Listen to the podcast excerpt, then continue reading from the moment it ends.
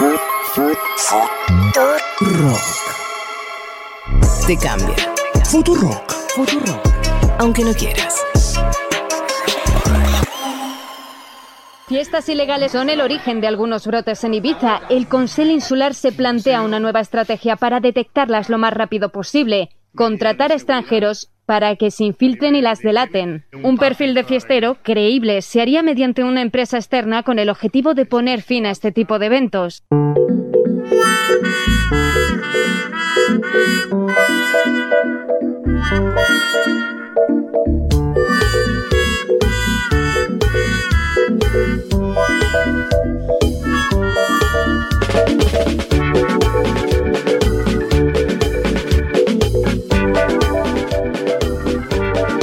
Bueno, eh, no aprende la gente, ¿viste? La gente no aprende. Van cuántas, en España van olas, cuatro olas más o menos. Creo que están en la quinta. Sí, están ingresando a la quinta. Bueno, está bien. Eh, y la gente igual hace su- su- sus fiestas. Hay gente que. Esta parte es particularmente dura. Hay gente que trata de ganar un poco más de guita haciendo algo que a todas luces atenta contra la salud potencialmente de millones de personas. Hacer una fiesta clandestina con, ¿qué decía? Eh, no sé si estaba la parte que recordaron, pero creo que 700 personas, o cosas grandes, relativamente grandes. ¿Qué es un fiestero creíble, Vázquez? ¿Cómo? Viste que decía un fiestero creíble que, que meten de Sí. eh, ser intruso, Sí, claro. espía, a un fiestero creíble. Yo me imaginaba Claro. que no es un señor de dos metros y medio que vos digas con una plaqueta que diga Claro. seguridad. No, claro, está bien. Sí. Confieso que si, si voy a ser poli, me cabe esta, No, ¿eh? claro. Sería poli de esta fiesta. Bueno, Vas, la pasás bien porque tenés que disimular y, supongo y que después vas, delatás a todos. claro, vas con las dos vacunas porque Sí, sí. no es, Supongo no es- que no es el ámbito mandar- más saludable, supongo. Pero... Con las dos vacunas, con un barbijo. Y ya el barbijo no sé, porque ahí queda medio. te, te botonea también. Claro. Además Va a tenés tener que, que, pasarla como disimular. alguien que está ahí. Es un la- Ahí. mira, es un laburo que yo no tomaría. No. Primero porque no quiero ser vigilante, pero segundo Sí. porque tampoco quiero estar con esos niños de 17 años que tienen la delta en su lengua. Claro, claro. Eh, sí, eh, es loco, es loco. Yo, a mí me, me sorprende, está bien, obviamente, está, eh, es casi gracioso esta cosa de meter espías en fiestas clandestinas. eh, pero hay algo que me sorprende de, de, de- de que se hayan llevado a cabo cosas así. Ya sé que pasó en muchos lados. ¿Qué, las fiestas? Una, una cosa es ver, viste a tu abuela porque, bueno, te, te juntaste con tres amigos porque sos medio huevón y no. Está bien, pero montar, vos te das cuenta, o sea, montar una fiesta, Sí. ganar guita, hacer todo un. Sabiendo que eso. eh, Montarla no tanto Bueno. ir, Fede. Porque digo, una cosa Claro, es no un pibe de 17, 20 años, qué sé yo, hace dos años que está encerrado. por eso De- pongo el foco ahí. Claro. O sea, por eso digo, gente que después vaya a ir y vas a encontrar. Ahora, ¿no? Organizar eso para ganar un mango en este contexto. ¿Qué hay que ser, eh? Es como. Como una reafirmación de que la humanidad es bastante. Está, tam- estamos dañados. lugar. Estamos dañados y vamos a terminar mucho peor de esta pandemia. ¿Vos te queda alguna duda? Bueno, Buen bueno. domingo. estamos defendiendo, el derecho a ser libre. Uma rígida política de controle da natalidade. I asked one of the top people in China. I'm going to deliver Brexit. Dicen que presidente pobre. The International Monetary Fund is also. Nuestra gran nación, que viva México.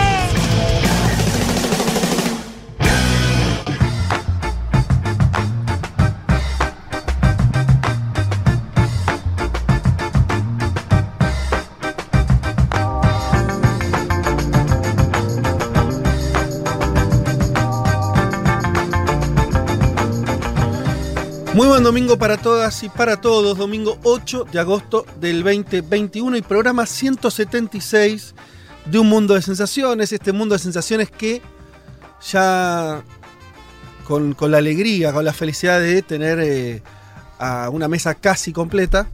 eh, por ahora en formato de trío, ya ampliaremos. eh, si, si en los próximos días y semanas, como parece estar ocurriendo, eh, que los efectos más adversos de la pandemia van quedando un poquito atrás, que van bajando los casos, que van bajando las hospitalizaciones eh, y avanza la vacunación, eh, iremos volviendo a la normalidad, pongámosle. Eh, por ahora, en este domingo estamos con eh, la señora Leticia Martínez. ¿Cómo estás? Feliz de estar acá. Qué bueno. Y Juan Manuel Carr. ¿qué ¿Cómo tal? andamos, Vázquez? ¿Bien? Bien, y remoto, más creo que con algún problemilla, ¿Sí? ¿no? ¿Está o no está? Eh, claro que sí. Ahí está. Ah, una voz de locutor. sí. Tengo que decir, wow. tengo que, decir los escucho. ¿Ustedes me escuchan bien? Sí, perfecto, impecable. Yo los escucho tan mal. Como, Ajá. además un sonido tan raro que, que recién me conecté con David y, y- y no pude explicarlo. Es como, los escucho como con tiros de fondo. No, nosotros te escuchamos bien, de hecho, hasta Y como una voz de locutor. Acá, papá. Almagro se puso Sí, picante estos, claro. estos últimos días. Por eso eso. no, ¿eh? en serio. No, no, pero, pero eh, eh, recién, de hecho, Leti te escuché con, o sea, todo con tiros. Y de hecho, el, el ruido ambiente también. Es como que tengo un, no sé cómo describirlo. Pero bueno, si ustedes me escuchan bien, Sí, y aparte acá no te das para. problema que David está estudiando psicología, así que va tranquilamente a poder decirnos qué te está pasando, por qué escuchas tiros. Ok, ok. Che. Eh, bueno, pero estamos, estamos, estamos cada vez más, ¿sí? Cada vez más presentes. Eh, ojalá que en el resto del programa, Juan, puedas este, estar eh, ok. Eh, si les parece, empecemos a comentar las cosas que vamos a tratar en el día de hoy. Eh, yo tengo para comentarles algunas cuestiones que estuvieron ocurriendo en Brasil, básicamente todo lo que tiene que ver con, digamos, conflicto de, de- de- de poderes entre Bolsonaro, el Congreso, la Corte Suprema y alguna lectura política me parece interesante de su famosa relación que hemos transitado mucho por acá con el Centrado, con sus aliados del Congreso, que son los que, los que lo mantienen. Si Vivo. no con vida, sí, con, con el respirador. ¿viste? Respirador, Como- sí. digo, yo te diría, tomando una metáfora un poco desgraciada de estos tiempos, eh, digo, si fuera por él solo, me parece que ya no estaría corriendo, eh, eh, ni, ni- ni estando en el poder. Y eso, ha- eh, yo creo que, que bien leído se puede entender que estos últimos días eso se complicó también un poco, un poco más. Eh, lo charlaremos en unos minutos. Eh, ¿Y qué más tenemos? Bueno, yo les voy a contar, eh, si, si nos da el tiempo, un artículo interesante. En general no hago esto, pero con este lo voy a hacer. Eh, un artículo con el que me topé de este, una, una revista norteamericana muy recomendable, por otro lado, que se llama Mother Jones, una revista de, izquierda, clásica, diría, de muchos, muchos años en Estados Unidos. Hay una investigación que se preguntan con qué tiene que ver eh, el odio o la furia que hay entre los estadounidenses, ¿no? Esta cosa que no se estarían queriendo mucho en los últimos años. Y hay una serie de explicaciones. Es interesante el artículo porque eh, termina despejando una serie de variables, es decir, no es por esto, no es por esto, y encuentra un- una causa, te diría, casi monocausal. Esto me resulta interesante porque es en contra de lo que uno siempre piensa, ¿no? Que todo es Múltiples causas. múltiples causas, es difícil, la ponderación. Bueno, acá hay un intento de decir. mm, Va por acá. Creemos que no, que es esta la explicación. Por lo menos es interesante, no digo que sea la verdad, se los voy a tratar de, de exponer con algo de detalle más adelante. Em, avancemos entonces también eh, con el resto de los temas. Em, si bien lo vamos a, atacar, tratar al final, Juanma, hablemos un poquito de, de lo que vas a contar vos porque me interesa particularmente. Creo que es una de, de las deudas de análisis o de mirada que tenemos en los últimos tiempos, que es, por lo menos yo me acerqué relativamente poco a eso, que es cómo está internamente, podríamos decir, el gobierno de Arce o la fuerza política del MAS en Bolivia, en una situación que es, yo pensaba esto, Juanma, Cristina está bien, es vicepresidenta. Lula va a ser candidato a presidente, ya es bastante obvio. Eh, tenés otro caso como el de Correa que perdió su fuerza y bueno, no, no, no, no está. Pero el caso de Evo creo que la- es- es un ejemplo extraño donde su fuerza gana, pero él está fuera del gobierno en un 100%. Sí. Es raro. ¿O no? Institucionalmente, quiero decir. Claro. No ocupa cargo, no fue a elecciones. Claro. No es el modelo Cristina, no es el modelo Lula. Es el presidente del partido, ¿no? Ay, Eh, bueno, por eso. Con lo que eso implica. Claro, vos ta- está bien lo que decís porque, por ejemplo, Alberto Fernández es presidente del partido y presidente de la nación, pero Cristina tiene un, pa- un papel importantísimo en el Obvio. frente de todos, en, eh, en el armado del, del kirchnerismo. Y Evo Morales es el presidente nada más y nada menos que del MAS, la fuerza política más grande de Bolivia, que fue un congreso esta semana, donde fue Luis Arce Catacora, un congreso donde, obviamente, campesinos, mineros, petroleros, pueblos originarios, bueno, todos formaron parte de este encuentro, y que se dio en una semana compleja para Bolivia. ¿Compleja en qué sentido? Bolivia festejó la independencia, los 196 años, hubo un discurso de Luis Arce en el Parlamento Sí. que provocó polémica. ¿Polémica de por qué? Porque Arce dijo lo de 2019 fue un golpe de Estado. Se calentó un sector de la oposición, el de Creemos de Luis Fernando Camacho y el de Comunidad Ciudadana eh, de Carlos Mesa. Y en ese escenario, Camacho llamó a nuevas movilizaciones esta semana. Ajá. O sea, yo voy a contar una situación que empieza a escalarse desde la derecha boliviana Sí. Y que el MAS trata de contener con unidad de todos sus vectores, de todos sus dirigentes. Obviamente vamos a escuchar audios que van para un lado y para el otro dentro de la unidad, porque hay diferencias. Te traje las diferencias para escucharlo. Bueno, interesante. Pero tenemos a Camacho Sí, volviendo claro. a las calles y Camacho volviendo a decir que lo de 2019 estuvo bien. Vamos a escuchar las- esas palabras que son fuertes. Está bien lo de Camacho, porque Áñez quedó, bueno, está detenida. Claro. Y además, Camacho tiene y además miedo, quedó con la dele- de- deslegitimada completamente. Mesa, que era lo del candidato moderado, también quedó. Y Camacho está ahí. Camacho con tiene poder el propio, miedo, ¿no? Camacho tiene el miedo, tiene poder propio, pero a la vez tiene el miedo de que las investigaciones en curso en Bolivia lo terminen afectando en algún Mm. momento. Ese es el temor que tiene Luis Fernando Camacho. Entonces sale a decir, lo del 2019, muchachos, no fue un fraude. Vamos a escucharlo porque es, Bueno, bueno. es, es tremendo, ¿ah? Y algo entonces también de cómo está funcionando internamente entonces el MAS, las Sí, tensiones claro, ahí claro. adentro, que creo que atraviesa un poco también todo, ¿no? Que eso está ahí dentro de eh, los gobiernos, fuerzas este, progresistas, populares o como querramos llamar, eh, la idea de moderación o pisar el acelerador. Bueno, Hay una cosa ahí, ¿no? te- te- te- lo podemos pensar en Argentina, sí. lo podemos pensar incluso en Brasil, hay discusiones. Tengo un audio de, de Evo que me hizo acordar mucho al discurso de Cristina en el Estadio Único de La Plata. Te tiro el eso. Estadio Ten- Único de La Plata. ¿Te acordás cuando dijo funcionarios que no funcionan? Ah, bueno, claro, sí, sí. a los que tengan miedo busquen otro laburo. Ese Sí, tono, sí. esa tonalidad, un poquitito de eso hubo de, por parte de Evo en el Congreso del MAS. Así Bueno. que vamos a, vamos a analizar. Qué interesante. Che, nos vamos a otro tema súper interesante eh, que tiene que ver con una demanda que le hace México a los Estados Unidos por facilitar tráfico de armas hacia México.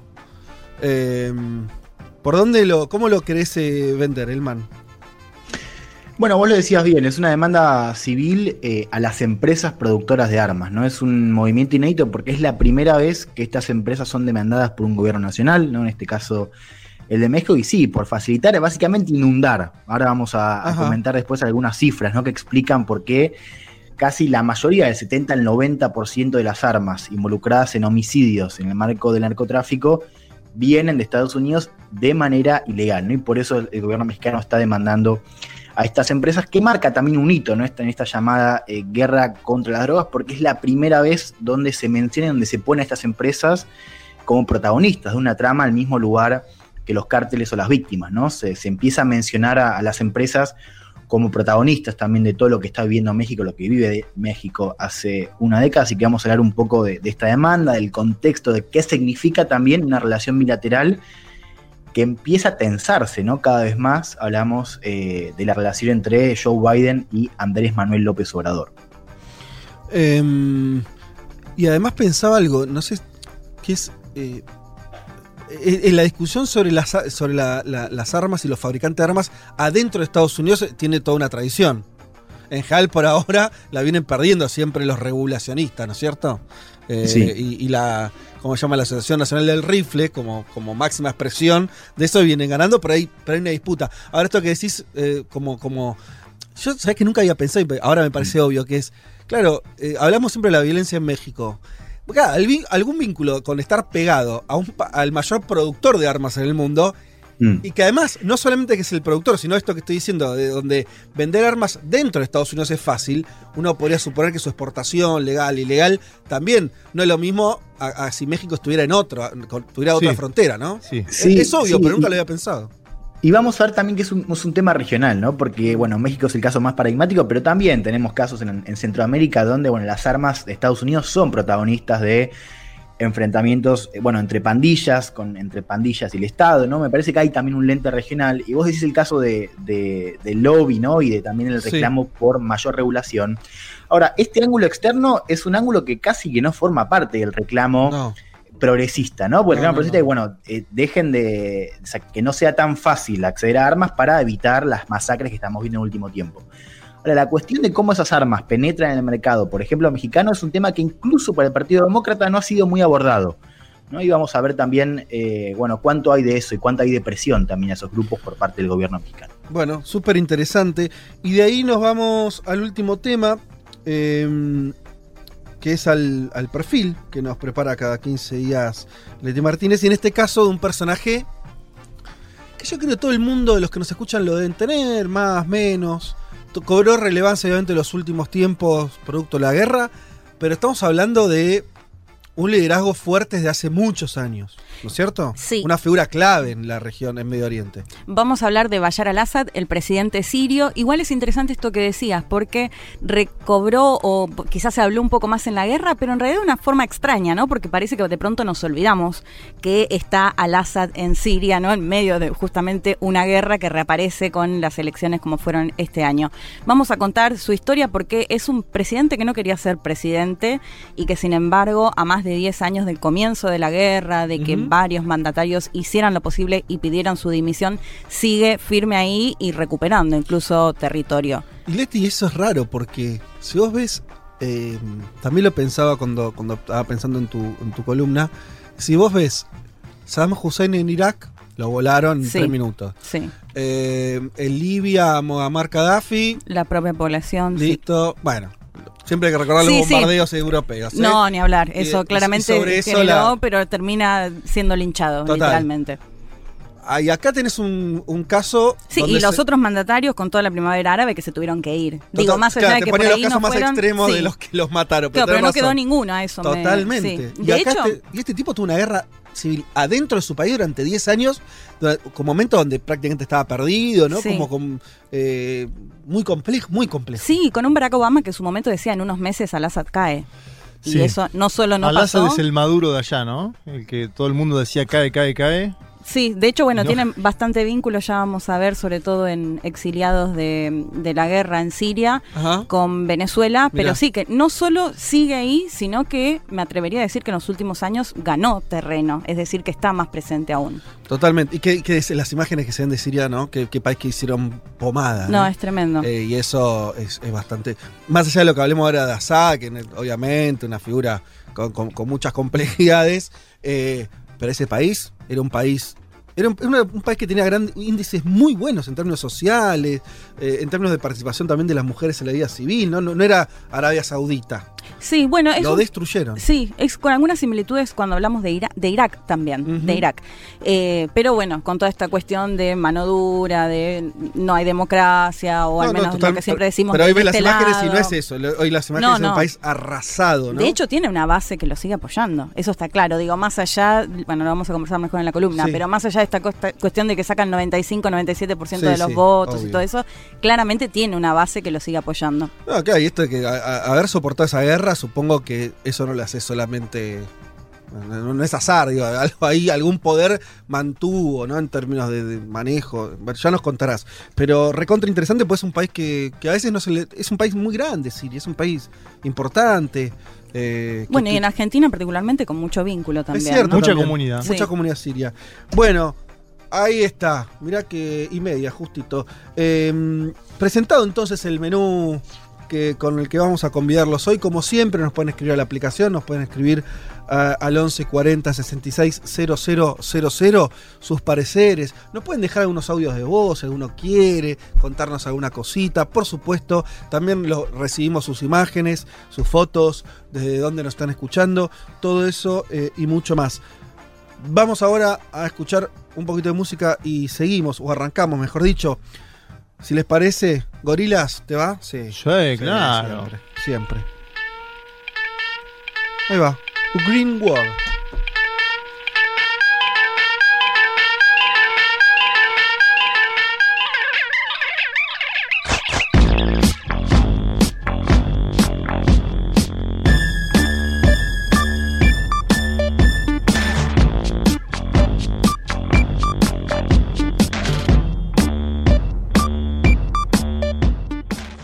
Vázquez, Gilman, Martínez, Carga. Hasta las 3 de la tarde. Un mundo de sensaciones. Futuro. Panorama Internacional.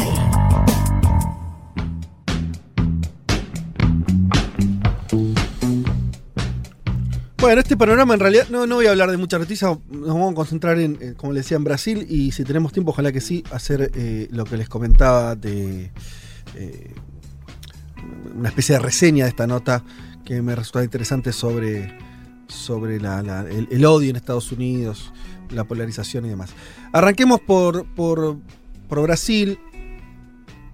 Eh, a ver, la nueva de Bolsonaro, lo, lo habrán visto, eh, tiene que ver con. eh, bueno, y además hubo un video al respecto, me estaba olvidando, el informe que hicieron ustedes, eh, audiovisual. ¿Cuándo salió el miércoles? Día jueves, estamos saliendo jueves. todos los jueves. Em,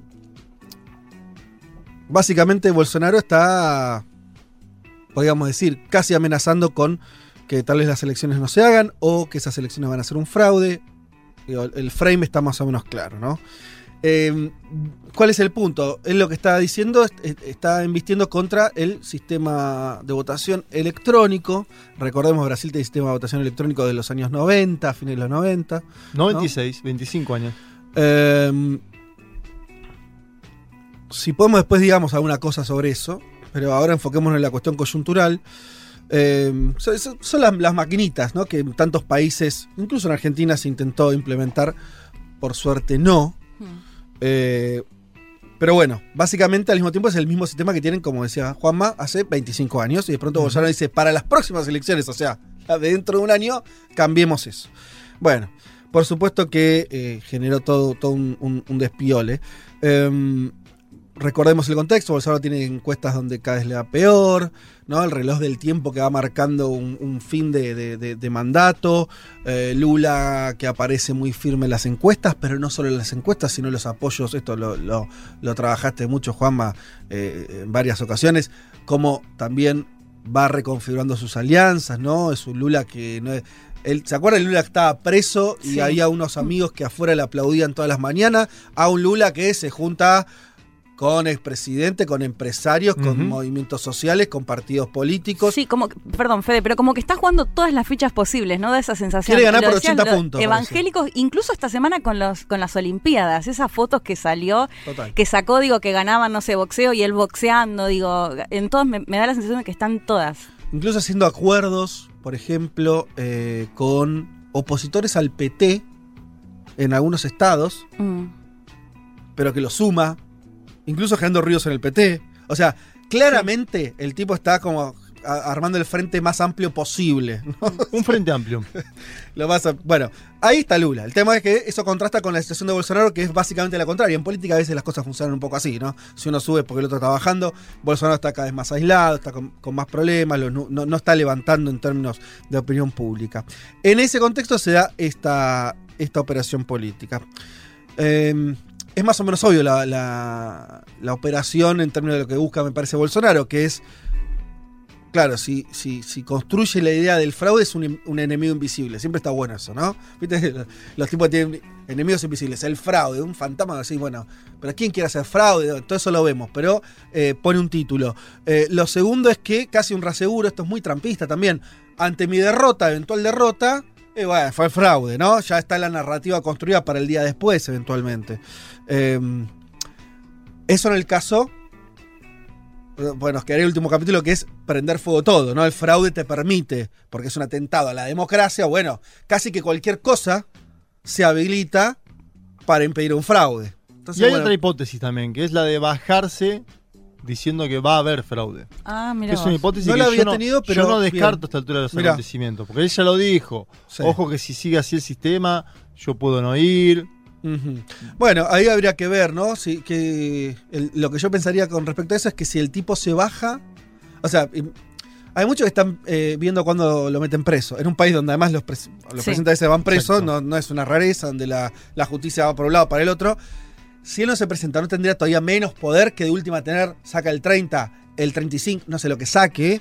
¿No? Por eso un. Pero bueno, está bien lo que decís también. Yo te digo, acordar con alguien. Claro, claro. Potente. Con Lula, que está haciendo el frente Claro.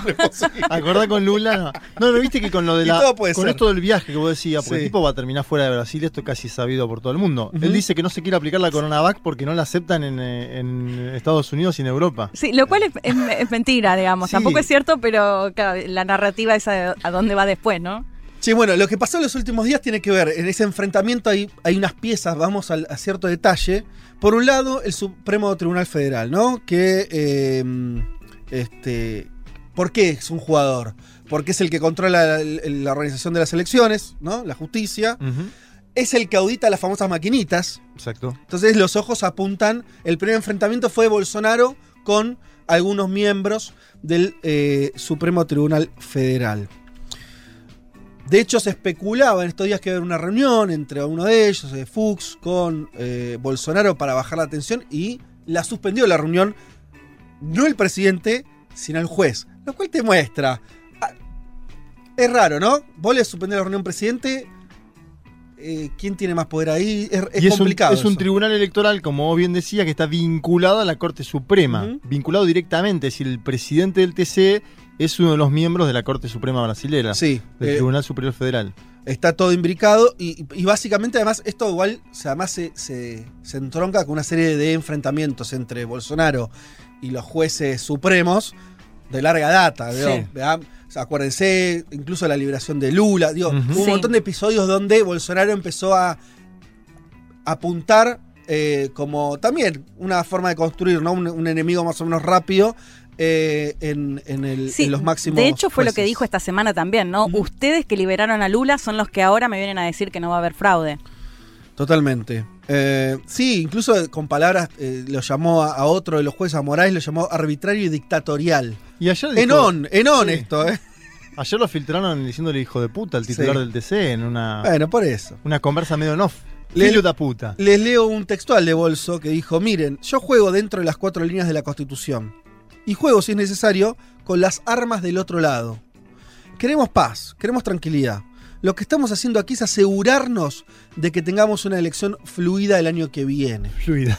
fluida, no sé. Deben comprender que no son los dueños del mundo ni de la de verdad, hablando de los jueces. No fueron elegidos para decidir el futuro de un pueblo, fuimos elegidos yo y el Congreso brasileño. Ustedes fueron elegidos para interpretar la Constitución, ese es el lugar de ustedes, lo cual está muy bien. Es una, es una textual de Bolsonaro que yo te firmo, ¿no? En general, eh, lo que viene pasando, incluso en América Latina en particular, en muchas partes del mundo, que es la justicia, que es el, órgano no democrático, empieza a tener funciones de dirimir la cuestión política. Y eso en general, además de que ahora por ahí caiga para el otro lado, en general es una mala señal, ¿no? Es una, La una- judicialización de la política. y sí. Y, y en general eso es para defender el status quo, defender a, a este, a, a sectores conservadores de derecha. En este caso el enfrentamiento viene de este lado. Pero lo que dice Bolsonaro tiene razón. Pero lo que me interesaba era que él dice, somos nosotros, y, yo y el Congreso. ¿No? Ustedes no, no- no juegan acá. Yo y el. Congreso, bueno. Ahí vamos, ¿no? Bolsonaro y el Congreso, que sería el otro capítulo de esta saga. Eh, lo que quiere Bolsonaro es que el Congreso apruebe una reforma del sistema electoral, porque él despotrica contra las máquinas, pero no es decisión del Ejecutivo. Tiene que haber una ley del Congreso que cambie la forma de votación en Brasil y habilite eh, un volver al sistema de las boletas, de papel o, o el que sea. Eso lo tiene que hacer el Congreso. Perdón, un- un apunte que es, es verdad que es una reforma del sistema electoral que tiene que pasar por el Congreso, pero lo que está pidiendo Bolsonaro, y también creo que es parte de su narrativa, es, yo no estoy pidiendo, dice él, no estoy pidiendo por volver al voto papel, estoy pidiendo que mantengamos el electrónico, pero con un comprobante que Claro. se imprima para auditarlo, Sí, lo cual es un cambio menos estructural, si querés. eh, correcto. Sistema venezolano es ese, ¿no? Claro, que te, que te dan un papelito. Sistema de- venezolano impreso. Sí, nosotros podemos- a ver, el sistema, esto por ahí, ya que, ya que hiciste el, el- el asterisco, lo ampliamos. El sistema de votación electrónico es un desastre en términos, yo diría filosóficos, en principio, ya de que después refleja no lo que la gente vota. Entonces suele pasar, por suerte en Argentina no. Se suele pasar por, por- desapercibido, pero lo importante de las elecciones es que sea la propia ciudadanía la que sea la protagonista, la que la lleva a cabo. No sé si se entiende. No es solamente ir a votar. En Argentina, el día de las elecciones, hay un presidente de mesa que es un ciudadano, igual a, a yo, a, a- a mí o a cualquiera que va a votar, que está cumpliendo una función como ciudadano.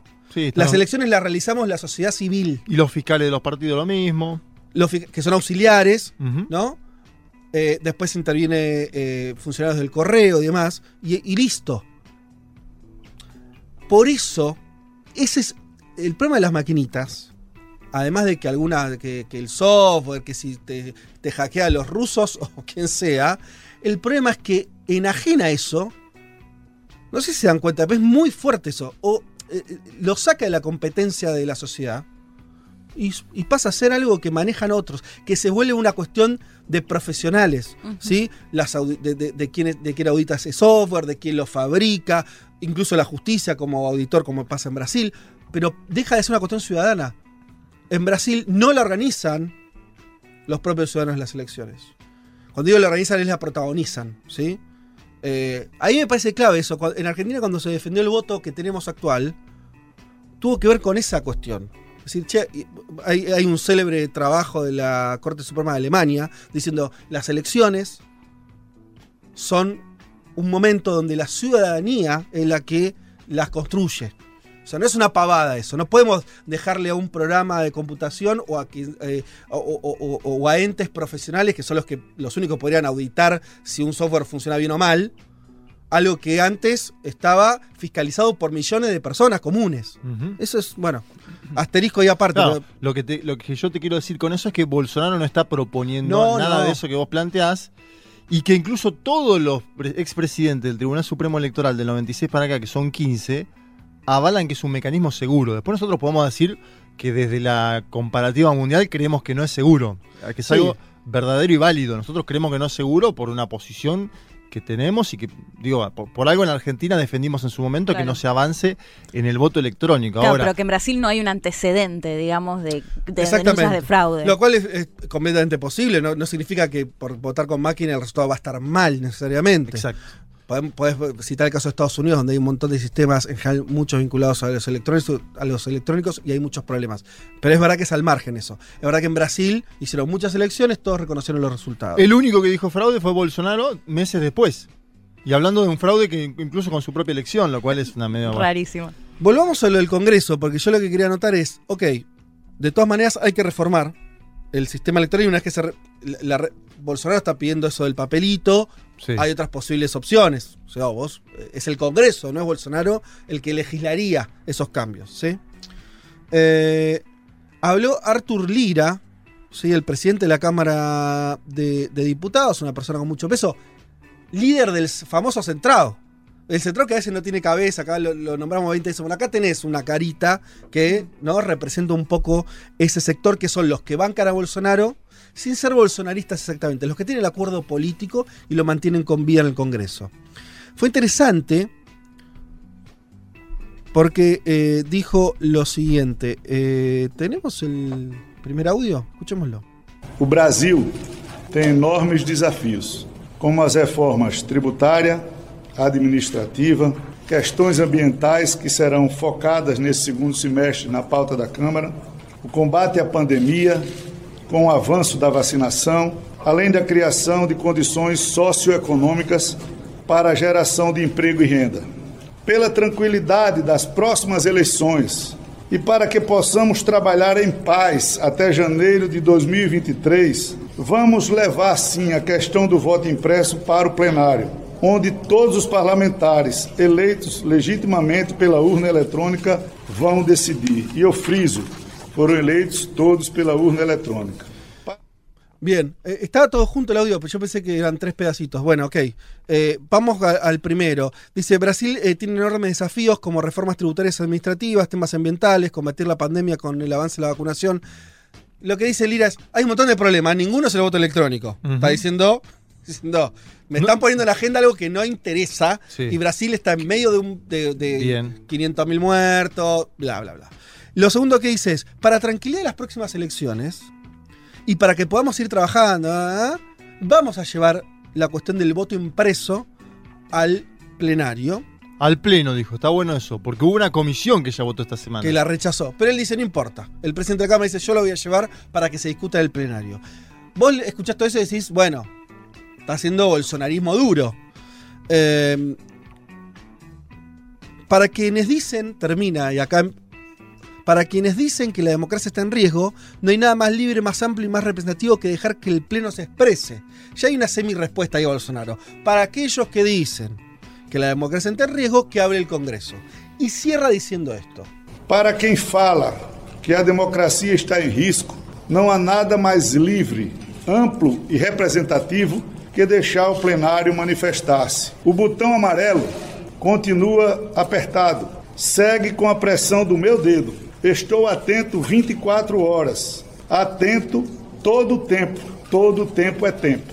Bueno, y termina diciendo, el botón amarillo permanece pulsado todo el tiempo. Sigue con la presión de mi dedo. Estoy atento a las 24 horas.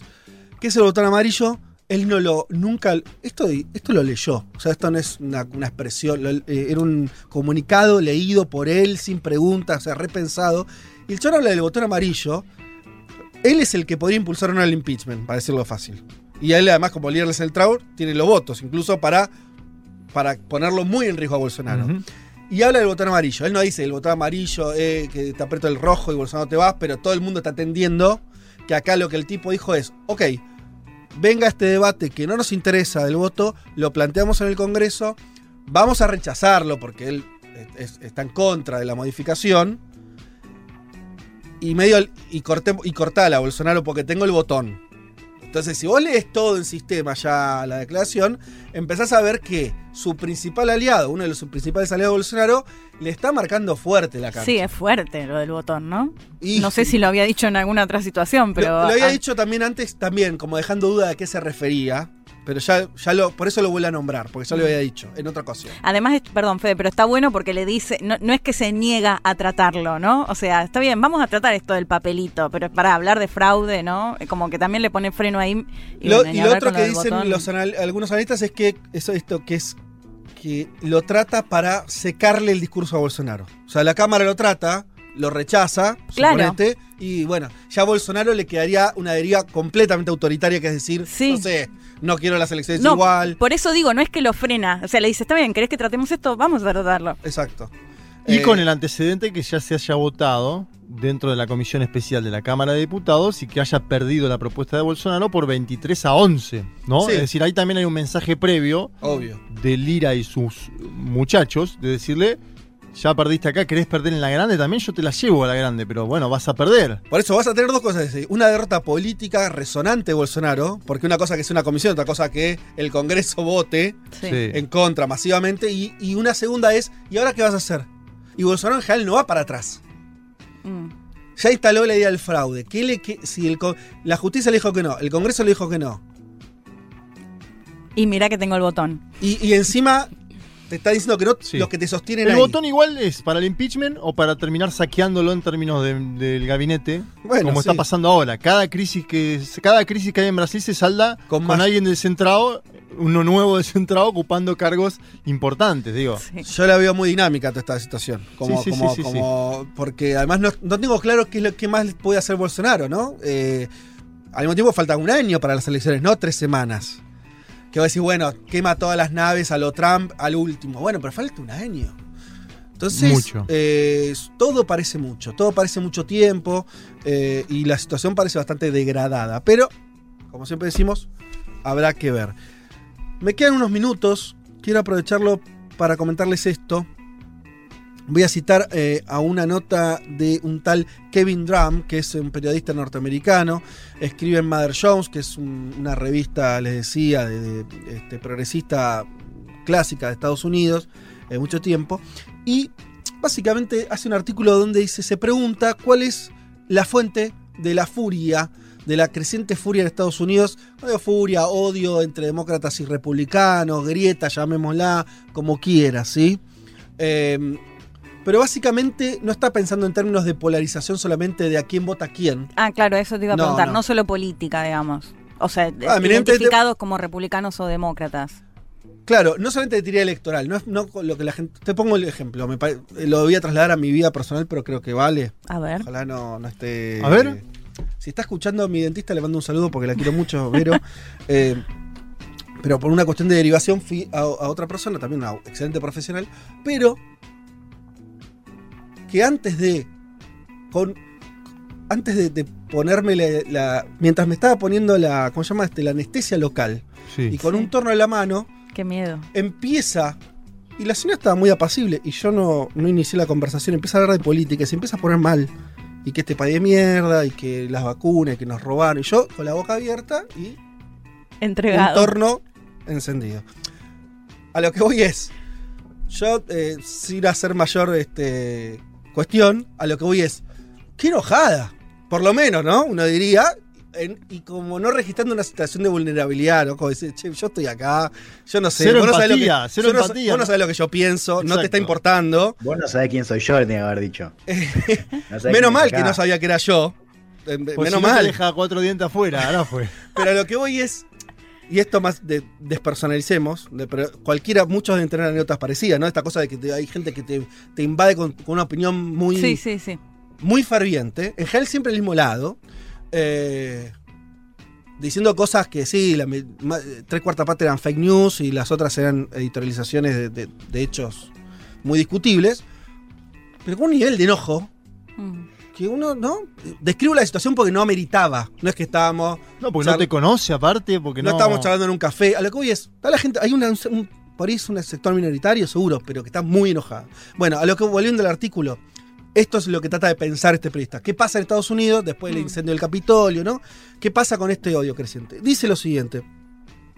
Entre el 94 y el año 2000, escuchen este dato, sacado de una encuesta de la Pew Research Center, el 16% de los demócratas tienen una visión desfavorable de los republicanos. 16. Entre el 94 y el 2000. Lo mismo al revés. El 17% de los, republicanos le desagradan a los demócratas. Entre el 2000 y el 2014, 16-17% salta el 43 y 52. Desagrado, odio, o sea, no, no lo que votan, ¿se entiende? Cómo ven a los demás. Sí, Como sí. unos ven a Sí. los otros. Bien. Sí, una encuesta que ahí me, me pareció súper sintomática con eso que decías vos, que explica, digo, más que la cuestión de diferencias partidarias, la distancia entre la gente que vota republicano y demócrata, es la, la pregunta que es eh, si les molestaría que su hijo Sí. o su hija se case con un republicano demócrata, así con alguien que vota a otro partido. Y Impresionante. que hace unas décadas la gran mayoría decía que no le importaba. ¿no? Y ahora una mayoría, un 55% dice que sí le importa y que prefiere que su hijo o su hija no se case con alguien de otro partido. Bien. Totalmente, bien. Ese, estamos... eh, eh, Así termina en la dentista, ¿no? Te casas como la dentista que. Eh, muy bien su trabajo, quiero decir lo que hizo, ¿eh? No, no. Pero vos, yo me imagino poco- que encima anestesiado no pudiste ni contestar después. No, nunca quise contar. No, es que sabes que es una estación medio violenta. en e- en e- no, no quiero exagerarla. Pero es un poquito, es un poquito violenta. No, estás muy vulnerable, Fede, hay Claro. que decirlo también. Digo, imagínense, el director de Futurock ahí acostado con la boca abierta. Para mí sabía, para mí que sabía tiene, quién además, era. tiene- No, no. sí. claro, y con varios eh, elementos que te pueden hacer daño en la Por boca. eso, además, hay a lo, decirlo. a lo que voy es, a lo que voy es que esto se reproduce en muchas situaciones, lo cuento porque no es tan extraordinario. Seguramente los que están, los están escuchando tienen millones de Sí. anécdotas parecidas. Sí, un mozo en un bar, eh, Bueno. un taxista, un Pero que- portero. el tema es, en Argentina siempre se discute de política, incluso fuerte.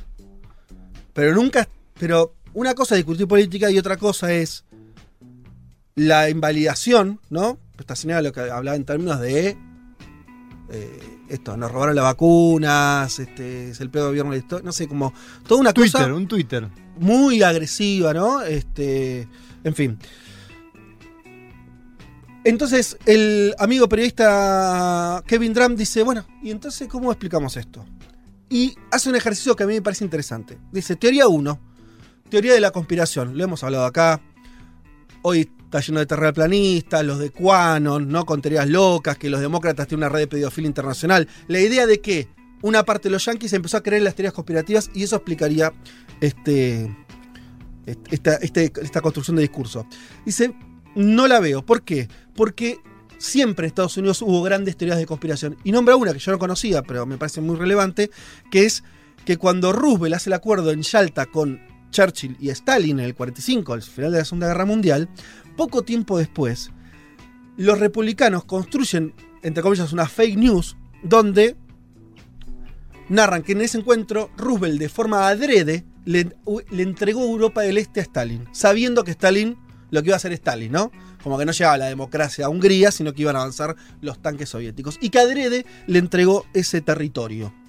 Bueno, dice, los republicanos durante décadas creyeron esto, antes de las redes sociales, antes, y esto era una creencia establecida, que después iba a profundizar con la idea del anticomunismo que vendría poquito tiempo después internamente. Nombra también algo muy famoso que es el asesinato de Kennedy. La mitad de los norteamericanos creen que ahí hubo algo raro y es algo- son números que se mantienen. ¿sí? Sí. A lo que dice es, no hay más conspiranoicos ahora que los que hubo siempre. Incluso lo traza, lo, lo- eh, lo- eh, habla de encuestas donde, por ejemplo, Quanon, que se habla tanto, este grupo... Sí. eh, Que, que decía que Trump asumía el 3 de marzo, si mal no recuerdo, y se reunieron y toda la historia. Bien, dice que solamente, que la mitad de los votantes registrados no saben qué es Quanon y que solamente el 3% lo ve con algo positivo. A lo que hoy es minoría de minoría de minoría. Nicho. Nicho. Um, entonces, descarta la teoría de la conspiración como el factor que estaría promoviendo esto. La segunda es las redes sociales, que un poco todos lo tenemos como verdad. La idea de que las redes sociales nos volvieron peores personas y demás. Bueno, algo de cierto hay, pero vuelve a citar a Pew Research, que encontró que entre los republicanos, miren este dato, es interesante, solo el 10% dijo que le gustaba ver publicaciones de noticias políticas en sus redes. Solo el 10% de los republicanos le gustaba consumir eso. Incluso cito un estudio más complejo que muestra que las cuentas de Facebook de estos sectores republicanos tenían pocas noticias falsas en términos estrictos, o sea, noticias periodísticas construidas para parecer reales y que no lo son. Claro. ¿Sí? Obviamente sí dice que están las famosas burbujas, que básicamente lo que las redes hacen es que nosotros veamos más cosas parecidas a lo que ya creemos, ¿no? Y El algoritmo. Exactamente. Y que conversemos, entre comillas, menos con los que piensan distintos a nosotros. Sí. Pero eso sería una acentuación de algo que es previo. Y al final hay un problema muy fáctico que dice este, eh, Drum, que es la temporalidad. Claro. Las redes sociales tienen un impacto en los últimos 4, 5, 6 años. ¿sí? Impacto masivo, Hmm. menos todavía. O ese, o ese lapso, 5 años, pongámosle, y estamos hablando de un proceso que lleva 20. Entonces, básicamente, no hay forma de explicar algo que lleva eh, mucho más tiempo, explicarlo por un fenómeno tan corto. Y por último dice, otra aplicación que se usó mucho para explicar también el triunfo de Trump es que todo está cada vez peor. La gente vive peor, sus ingresos están peores, ¿no? Una, degradación de la sociedad que hace también que la gente escape hacia eh, posiciones extremistas. Dice, bueno, señala algunos datos que van en contra de eso. Por ejemplo, el, desempleo, mínimos históricos antes de la era Trump. ¿Se acuerdan ustedes? Estados Unidos tiene una economía que por momentos vuela y cuando vuela es verdad que logra niveles de ocupación altísimos. Es verdad que se sanchó la desigualdad, pero también es cierto que, eh, eh, citando también encuestas, que la satisfacción laboral, cuando le preguntan a los yanquis por si son felices o no, eh, cómo están sus finanzas personales, todo eso está estable los últimos 15, 20 años. Entonces es raro que si esa cosa está más o menos estable, vos te encuentres con este enardecimiento social tan extremo. Sí, por ahí afectados en la crisis de 2008-2009, pero que bueno, que fueron mejorando, digamos, la, la capacidad de empleo y demás en los años siguientes. Claro, Durante ahí- el gobierno de Obama. Y de hecho el pico no lo tuviste en el 2009, lo tuviste en el 2016, en, términos de lo que estamos charlando, ¿no es cierto? Que lo podría haber explicado la crisis en su momento y de esa crisis no, no surgió este, este, este, este odio tan, tan fuerte. Eh, da una serie de... Incluso se mete con la cuestión del, del racismo y dice, bueno, a pesar de que obviamente ahora la gente tiene una sensación de que convive con el racismo de forma más plena por todo lo que ocurrió en los últimos años, cuando incluso a los votantes negros le preguntan, ¿cómo, cómo ves la situación del racismo en las últimas décadas? Todos ven que la década del 50, 60, 70 era peor de lo que hay ahora. Hmm. Entonces, de vuelta tampoco parece un factor explicativo. Bien, cierro, para no extenderme. ¿Cuál es la aplicación que da el muchacho este? Y dice, bueno, eh, lo que hay que encontrar es algo que sea políticamente relevante, o sea, que haya cumplido un factor importante y haya ocurrido en ese tiempo histórico. Dice, hay una cosa, se llama Fox News. Me gusta porque se acuerda que yo le decía, en general uno tiende a pensar, bueno, es esto, es lo otro, acá el tipo descarta, hace otro ejercicio que a mí me interesa, no porque siempre haya que hacer esto, pero ah, es interesante cómo lo hace, descartar hipótesis y quedarse con una. Fox News comenzó tímidamente en el 96 a, transmitir, primer canal de cable en Estados Unidos, hasta el día de hoy líder ¿eh? en canal de noticias en Estados Unidos, es el, el canal que más que tiene más presencia en todos los sistemas de cable y el que tiene, para darnos una idea, esto por ahí no lo sabemos mucho, pero la CNN más que la duplica en audiencia a la CNN. ¿Sí? Más que duplica en audiencia en. Estados Unidos. Es como, es tan de consumo interno por ahí Fox News que afuera, ¿no? Vos, vos la, la CNN que tiene sucursales en todo, que tuvo. Bueno, sentís que es como, como un gigante más con más importancia. En términos de consumo norteamericano no es así. Y además porque no hizo la CNN un espejo con Fox News, ¿no? Fox No. News empezó a crecer acá en la Argentina, por ejemplo, estamos viendo la aparición de un medio como La Nación Más, parecido a Fox News, y vemos por- que otro como C5N empezó a hacer espejo y están grieta a grieta los dos, y los dos están subiendo en audiencia como nunca. Me parece que lo que CNN en ese punto, la CNN en los Estados Sí, Unidos, man- mantuvo un poco se- el, el- se, el quedó cri- formato. se quedó criterioso, entre comillas, ¿no? Ponele, sí. Sí, sí. Y además, eh, No se sumó al grito. eh, es interesante como, como eh, dice algo más, más concreto, que es, en el año 2000, un tercio de todos los republicanos decían ver el canal. O sea, una influencia dentro del mundo republicano muy relevante. Acá lo que estamos entendiendo no es tanto que Fox News haya traído nuevos votantes, que también, y, y- y- nombra que en no, 9.000 hicieron un estudio sobre 9.200 pueblos, donde penetró Fox y después comenzaron a mejorar la votación de los republicanos. O sea, una linealidad que va a decir, no, pará. Eh, tan lineal, bueno, según el estudio de la Berkeley, yo qué sé, eso es así. Pero además de eso, es que, y este es el punto, me parece importante, es el que le fijó la línea al Partido Republicano en los últimos 15 años. Y da un caso, yo no lo ¿Fox News se la fijó o el partido Fox se News la se la fijó el Partido Está bien, es Republicano. interesante para pensarlo. Hmm. Fox News se la fija el Partido Republicano. Y cita algo que no sé si ustedes sabían, yo no.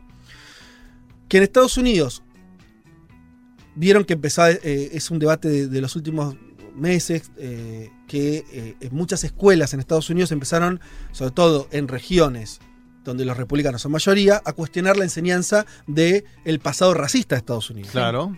Bueno, eso surgió en Fox News. Un tipo que era marginal en la cadena de noticias, es un invitado ocasional, empezó a hablar de la teoría crítica de la raza, que es una teoría neomarxista que estaba en algunas universidades medio perdida la década del 70. El tipo la agarra y dice, están enseñando esto en las escuelas. Por supuesto que no. Te imaginas que no, es que el marxismo esté inundado en las, las escuelas de Estados Unidos, ¿no? Pero lo que hizo es agarrar y decir, este es el problema. Y contra esto hay que ir. Y el efecto fue tremendo porque Fox News lo empezó, empezó a, no sé si por una cuestión de ideológica o de que medía, empezó a meterlo más y más y más como agenda principal. Y, le- y escuchate esto, decenas de legislaturas en Estados Unidos votaron legislaciones a partir de esto. Con el único antecedente de un tipo en la tele invitado diciendo. No era parte de la agenda del Partido Republicano, no era algo que estuviera discutiendo en la sociedad norteamericana.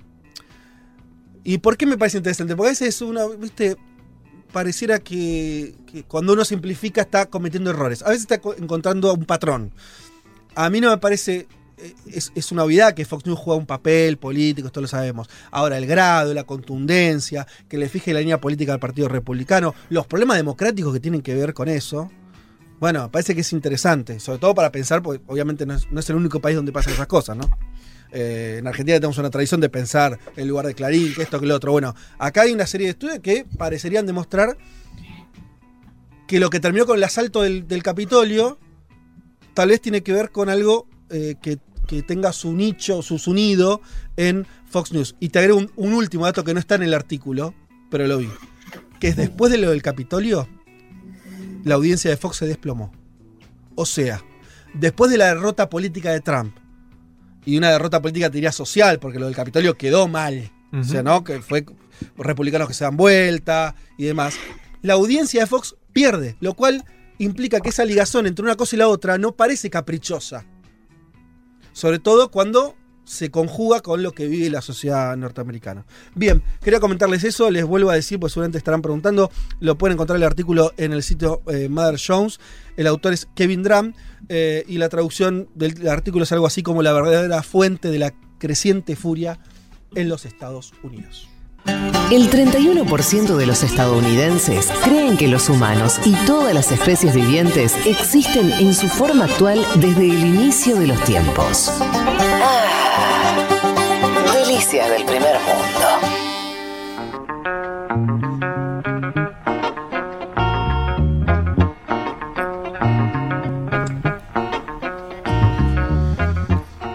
Bueno, aquí estamos de vuelta. Bueno, muchos me- mensajes. eh, la gente quedó prendida. Mi amada Estardas, eh, una de las primeras socias, oyente calificada de esta emisora, que dice, bueno, eh, eh, Tucker Carlson, claro, es uno de los, de los presentadores más conocidos. eh, dice, esta semana entrevistó a Víctor Orbán. Es cierto, para, miren a, a dónde llega.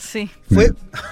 Se fue a Hungría a una a un, a una, un encuentro, ¿no? No sé si Elman sabes alguna cosa más. Sí, sí. Y no, se entrevistó con el presidente. Un, un segmento especial para hablar sobre. Fíjense que también como Fox News estuvo moviendo esta semana. Habíamos hablado la, la semana pasada que Hannity fue a Miami por el tema Cuba. Claro. Y ahora viajó Carlson a Hungría, que es, y lo veníamos diciendo en este programa y esta emisora hace un tiempo, un modelo, ¿no? Un laboratorio de democracias y liberales que la derecha estadounidense y global está siguiendo muy de cerca.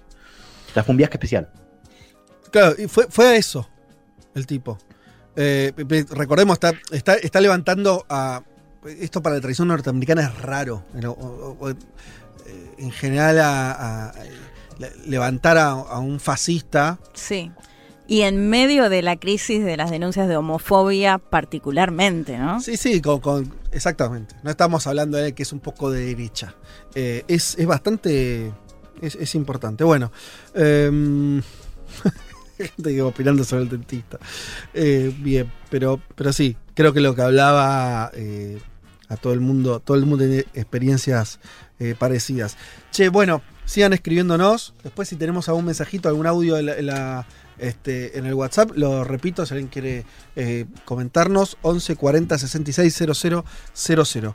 Em, nos vamos, Juana, entonces a- al segundo tema que habíamos prometido, que tenía que ver con esta denuncia inédita de Estados Unidos, perdón, de México, me corrijo, no a Estados Unidos, sino a empresas fabricantes de armas de Estados Unidos. Sí, exactamente. Son 11 empresas, las principales empresas en materia de nuestra industria armamentística, una denuncia, una demanda eh, civil, eh, básicamente por facilitar el tráfico ilegal de armas. Eso es un poco lo que dice la, la demanda. Para resumir, el gobierno dice que, le está, que estas empresas le están vendiendo a eh, narcos, aún sabiendo que son narcos, es decir, sabiendo a quién van esas, a esas, esas armas y haciéndolo eh, sin importar ¿no? el origen de, eh, de la compra, ¿no? Eh, un hito, diría, por dos cosas, ¿no? Primero, es, es la primera vez que un gobierno nacional demanda a una compañía armamentística, ar- armamentística estadounidense, perdón, estoy un poco alterado, sigo escuchando los... No, no estoy escuchando los tiros, pero recién eh, cuando Pero- la columna... Hablar de armas y escuchar ¿Está tiros. pasando algo en tu barrio? ¿Qué? ¿Está pasando algo en tu barrio con lo de los tiros o? No, no, no, se había solucionado al principio de recién... eh, ¿Y ahora volvieron? mal, Para no mí son tiros. las, son las 20 armerías que están en la frontera de los Sí. Estados Unidos con México que te están escuchando y dijeron, este va a hablar de este tema. Bien. Ahora se estabilizó. Bien, No, bien. bueno, a ver. Hito porque es la primera vez de una demanda a este tipo de compañías y un hito también en esta llamada guerra contra las drogas porque es la primera vez donde se mencionan, donde se posicionan estas empresas, decía, en el mismo lugar que los cárteles y las víctimas, ¿no? Digo, como protagonistas de una trama, demanda que fue presentada en la corte de Boston, en Massachusetts, en parte porque eh, ese estado suele ser la base de operaciones de estas empresas, pero también es una estrategia legal de México porque esta corte de Boston es una corte particularmente progresista. La mayoría de los jueces son progresistas, entonces hay una idea de presentarla ahí también para bueno, buscar un clima favorable ¿no? a la hora de tratar eh, esta demanda. Empecemos a escuchar a los protagonistas de este movimiento. Quiero que escuchemos a Marcelo Ebrar, canciller del gobierno mexicano, respondiendo, bueno, ¿qué busca México con esta demanda? Lo escuchamos. Eh, ¿Qué se busca con esta demanda? ¿A dónde quiere llegar México? ¿Cuál es el objetivo? Primero, que las empresas demandadas compensen al gobierno de México por los daños causados por sus prácticas negligentes. El monto de esta exigencia será determinado en el juicio. Que desarrollen e implementen estándares razonables, verificables, para monitorear y en su caso disciplinar a sus distribuidores, porque las empresas lo saben, Argumentan que cuando sale a venta y a comercialización ellos ya no tienen ninguna responsabilidad, pero sí la tienen. Bien, dos cosas menciona Everard. Esto de la compensación económica. El gobierno habla de hasta 10 mil millones de dólares, ¿no? que es eh, cerca de dos puntos del PBI ¿no? respecto a compensaciones económicas. Y después la cuestión de los controles, ¿no? sobre a quién llegan las armas, cómo se distribuyen. Estas armas, algo que sabemos, las compañías van a pelear a muerte según lo deja claro la propia demanda, ¿no? que es una demanda bastante amplia, son casi 200 páginas, donde ahí se detalla de qué manera las compañías no es que hacen la vista gorda, ¿no? sino que eh, directamente diseñan armas propiamente pensadas para los narcos, ¿no? Para narcotráfico. Es Claro. decir, no es una casualidad. Sí, sí. Es que hay una parte, de- es un negocio, ¿no? Una, una buena parte de, de esa fabricación está pensada directamente para el mercado ilegal mexicano. De hecho, en esa demanda se cita, por ejemplo, ejemplos de pistolas con la cara de Emiliano Zapata, ¿no? Héroe de la Revolución Qué Mexicana. fuerte, qué fuerte. Y esta frase, ¿no? De es mejor morir de pie que vivir toda una vida arrodillado. Bueno, estas insignias están directamente en armas que se fabrican en Estados Unidos, claro, pensadas directamente para el mercado mexicano. ¿La exportación es legal? ¿Cómo? O sea, la, la comercialización no dentro de México, que entiendo que no. Pero la, ex, la exportación sí. A ver, lo, lo que sucede ahí es que la- las armas las compran ciudadanos estadounidenses, que no tienen antecedentes, con lo cual, digo, pueden comprarla como cualquier otro. Claro, lo que hacen claro. es, esas armas se la dan a grupos en la frontera que se ocupan de pasarla de manera ilegal. ¿no? Claro. Lo que está diciendo esta demanda y el gobierno mexicano es, ellos lo saben, o sea, ellos están diseñando exclusivamente para ese Bien. mercado y saben a quiénes van esas armas y no hacen nada. Mm.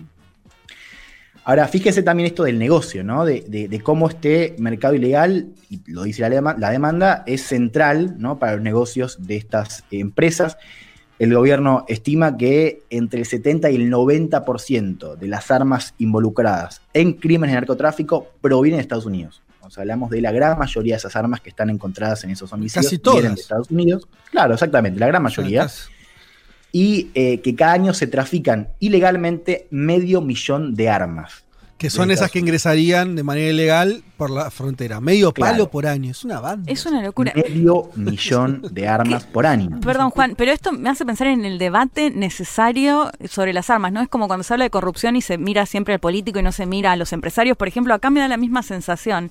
De hecho, Juan, no sé si Remington creo que es una de las más grandes, de las empresas de armas más grandes, que también ahora estaba en una demanda, le ofrece más de 30 millones de dólares a los familiares de víctimas del asesinato en una escuela de más de 20 pibes de 6 años, porque lo que decían es que la publicidad era enfocada a pibes vulnerables que estaban todo el día en los videojuegos. O sea, Ah, mira. Siento Sí, que y fue hito eso que menciona Leti, porque claro, fue la primera vez que una empresa, al menos hacia adentro, ¿no? empezó a dar algún tipo de respuesta y una demanda económica a las familias involucradas en esas, Claro. esas masacres, ¿no? El lente exterior, ahora como vamos a ver, está menos explorado, ¿no? Y es una demanda que eh, no está muy presente en Estados Unidos, aún en grupos que están, bueno, activando para que haya mayor regulación, ¿no? Para que sea un poco más difícil acceder a las armas. A ver, La estadística puede ser totalmente verídica, digo, porque hay 20.000 armerías en Mm. los cuatro estados que están eh, en, en el límite, ¿no? Con, con México. Estoy hablando de California, Arizona, Nuevo México y Texas. 20.000 armerías. Si cada una de esas vende 25 por año, 25, no estoy hablando, Sí, llegan a las 500.000 que Claro. el gobierno mexicano. sí, sí. Claro. Ahora, sí es verdad que desde un punto de vista legal eh, va a ser difícil para probar esto, ¿no? Un poco yo les, les decía recién cómo funcionan estas operaciones, que son ciudadanos estadounidenses los que compran las, Sí. las armas ahí, que no Mm. tienen antecedentes y que después además eh, hay como un método, ¿no? O sea, son lo- se llaman eh, compradores hormigas, o sea, es- compran poca cantidad, la compran en distintos lugares, un poco como vemos en las series, ¿no? Claro. Como sucede en estos operativos. Eh, y bueno, ellos se desentienden, ¿no? Las, las entregan a grupos que son los que cruzan las armas eh, por la frontera, sobre todo la frontera de Texas, ¿no? Esa es un poco la más explotada, pero como decía Juan, hay cuatro puntos clave eh, en este mercado ilegal. Y decía, va a ser difícil de probar porque, bueno, ahí el nexo eh, no, es muy, no es muy claro, digo, ciertamente los grupos están desentendiendo y las empresas lo que dicen es, nosotros les vendemos a los ciudadanos de Estados Unidos que no tienen antecedentes, después nos desentendemos de, de a quienes revenden o a quienes Claro, van esas armas. justo son ciudadanos blancos sin antecedentes que les encanta tener una leyenda de Emiliano Zapata. Claro, Que bueno, yo que no sé. que- Esto es un poco lo que dice el gobierno mexicano. La lo cual, cercanía con supuesto, tiene un México.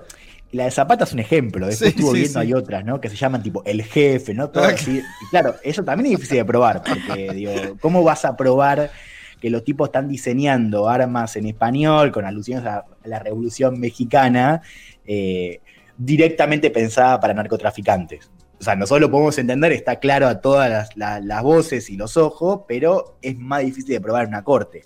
Mm. Con un tema, que es un tema más significativo, que es eh, el tejido legal de Estados Unidos, que No, favorece de manera muy amplia a estas empresas. ¿no? Dicho una de otra cosa, manera, Juan, no lo la dijiste- política estadounidense cuida y ha cuidado hace mucho tiempo a todas estas empresas que prácticamente están blindadas desde un punto de vista legal, ¿no? Para que no sean justamente dema- demandadas eh, por lo que pasa con esas armas. Porque estamos hablando de, de- de armas de guerra. Eso es lo que es loco, es que en Estados Unidos vos podés comprar, porque no estamos hablando de armas que son pensadas para la autodefensa, un revólver. Mm. ¿no? Están- son auto, armas semiautomáticas, 20 disparos por segundo. Son todos escenarios de. que ya la propia, la propia constitución del arma está pensada para Sí. algo que es. Che, esto no, esto es para matar un montón de gente. Claro. Claro, Y eso es eso- para un tirito en, el pie. Lo que decía hablar es, estas empresas saben qué tipo de armas Exacto. le gustan a los narcos, no solamente por el diseño de zapata, sino exactamente por el tipo de uso. Sí, sí, ¿no? sí, lo saben y fabrican exclusivamente para eh, ese tipo de, de actores. A ver, yo les contaba recién esto de que va a ser una demanda, bueno, México la piensa a largo plazo, ¿no? Dice esto es un proceso, Mm. va a durar años y nosotros estamos dispuestos a esperar, pero tiene un terreno legal difícil de atravesar, en, en buena parte por eh, este blindaje que tienen las compañías según el sistema legal de eh, Estados Unidos. Ahora, hay que entender que esto también es un golpe simbólico, ¿no? Les decía esto de poner en primer plano eh, el, rol y la responsabilidad de estas empresas en esta trama, ¿no? Esta llamada guerra contra las drogas.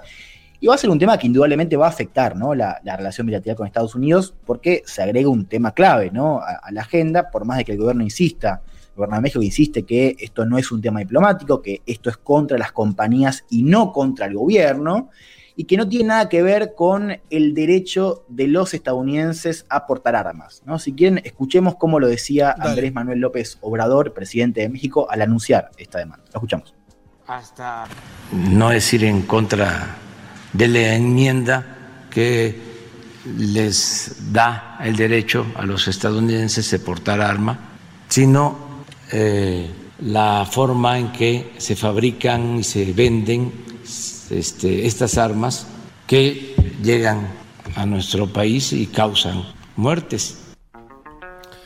Bien, pausado como siempre el compañero. No lo Sí, no, pusiste para en uno- para 1.5, 1.5 Juan. mínimo. No lo- tenés que ponerlo en 1.5 para Habíamos que quedado eso. productores- eh, Fue el Además, acuerdo. claro, sí, es lo tengo que avisar antes. Pero además, o sea, vas a cortar audio de AMLO y viste decís, no, no puedo pasar un minuto y medio. Y vos te Sí, fijás que en ese minuto y es medio realidad dice do- dos oraciones. Sí, porque deja mucho espacio entre palabra y palabra. Yo ya lo Eres descubrí. honesto, honesto, Yo ya lo- honesto, honesto.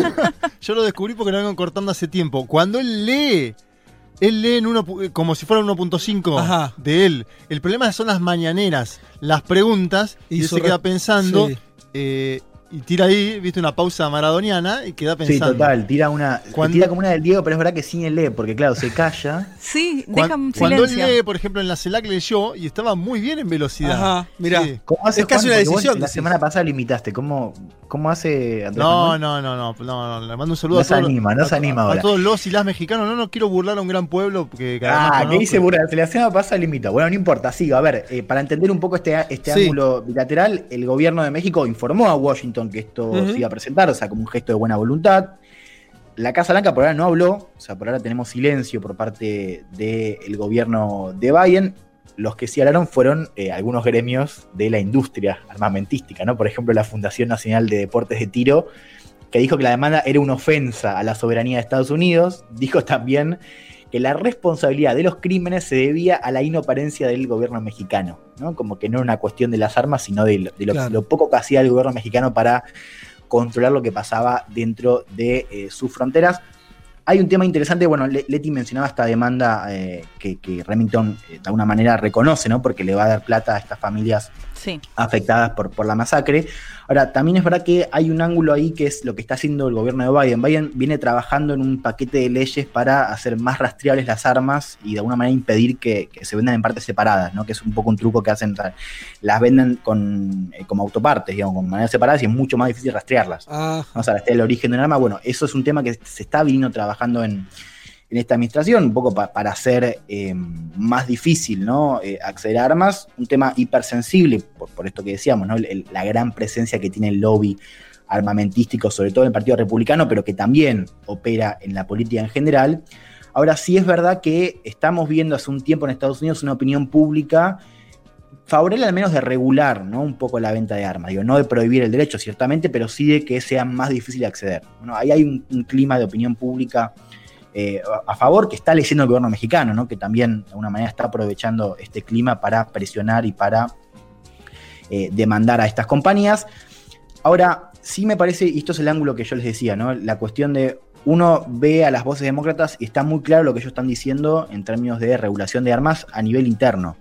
Ahora, lo que pasa con esas armas a nivel externo, por ejemplo en México, es un tema que no ha sido muy explotado, o sea, que no aparece como una demanda incluso de eh, estos grupos. ¿No? Un poco, ¿te acordás, Fe? Lo hablamos cuando hablamos de, de NSO Israel, ¿no? Esto, esto, este proyecto Pegasus, ¿no? Esto decíamos, bueno, ¿qué hace el gobierno de Israel cuando sabe que una empresa eh, está exportando, en este caso, software de, vi- de vigilancia y metiéndose, eh, generando quilombos en otros países, para Sí. decirlo mal y para decirlo pronto. Ahora, esto es aún peor, ¿no? O sea, vos sabes que desde Estados Unidos se están exportando armas de manera ilegal que se traduce en un problema grave de seguridad interior para México. La pregunta es, bueno, ¿no debería actuar el gobierno de Estados Unidos? Digo, al margen de que sea la empresa la que está distribuyendo el arma. ¿no? Digo, ahí es cuando se empieza a manifestar ese poder de lobby, ¿no? Y, y lo vemos ahora en una administración demócrata. Que es bueno, ¿qué haces como gobierno ante eso? ¿Me explico? No, total. Igual, no sé qué, qué razones encontraría a los demócratas para meterse muy de lleno en la agenda esta, ¿no? Porque a priori. No, bueno, claro, es que Eh, ahí. el problema lo tiene México, ¿no? como.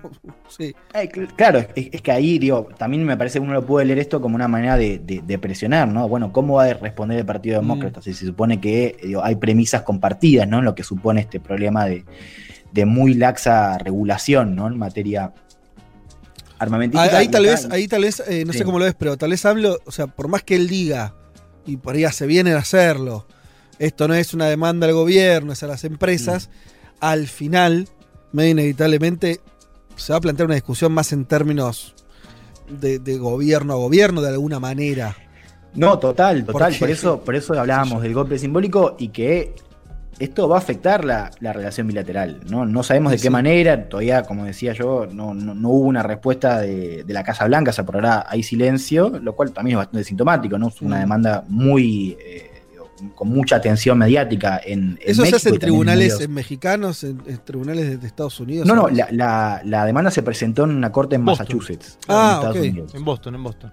Claro, y, o le pide, es- y le pide una parva de plata, Juan. Le piden 10 mil millones de dólares. Sí, claro. Tranqui, Con- linda casi, guita. casi dos puntos de, de PBI. 10 eh, mil millones de dólares. de- O sea, es imposible que falle eso Sí. para mí, la justicia de los Estados Unidos, pero aún así, si fallara, son 10 mil palitos verdes, ¿no? Te levanta la economía.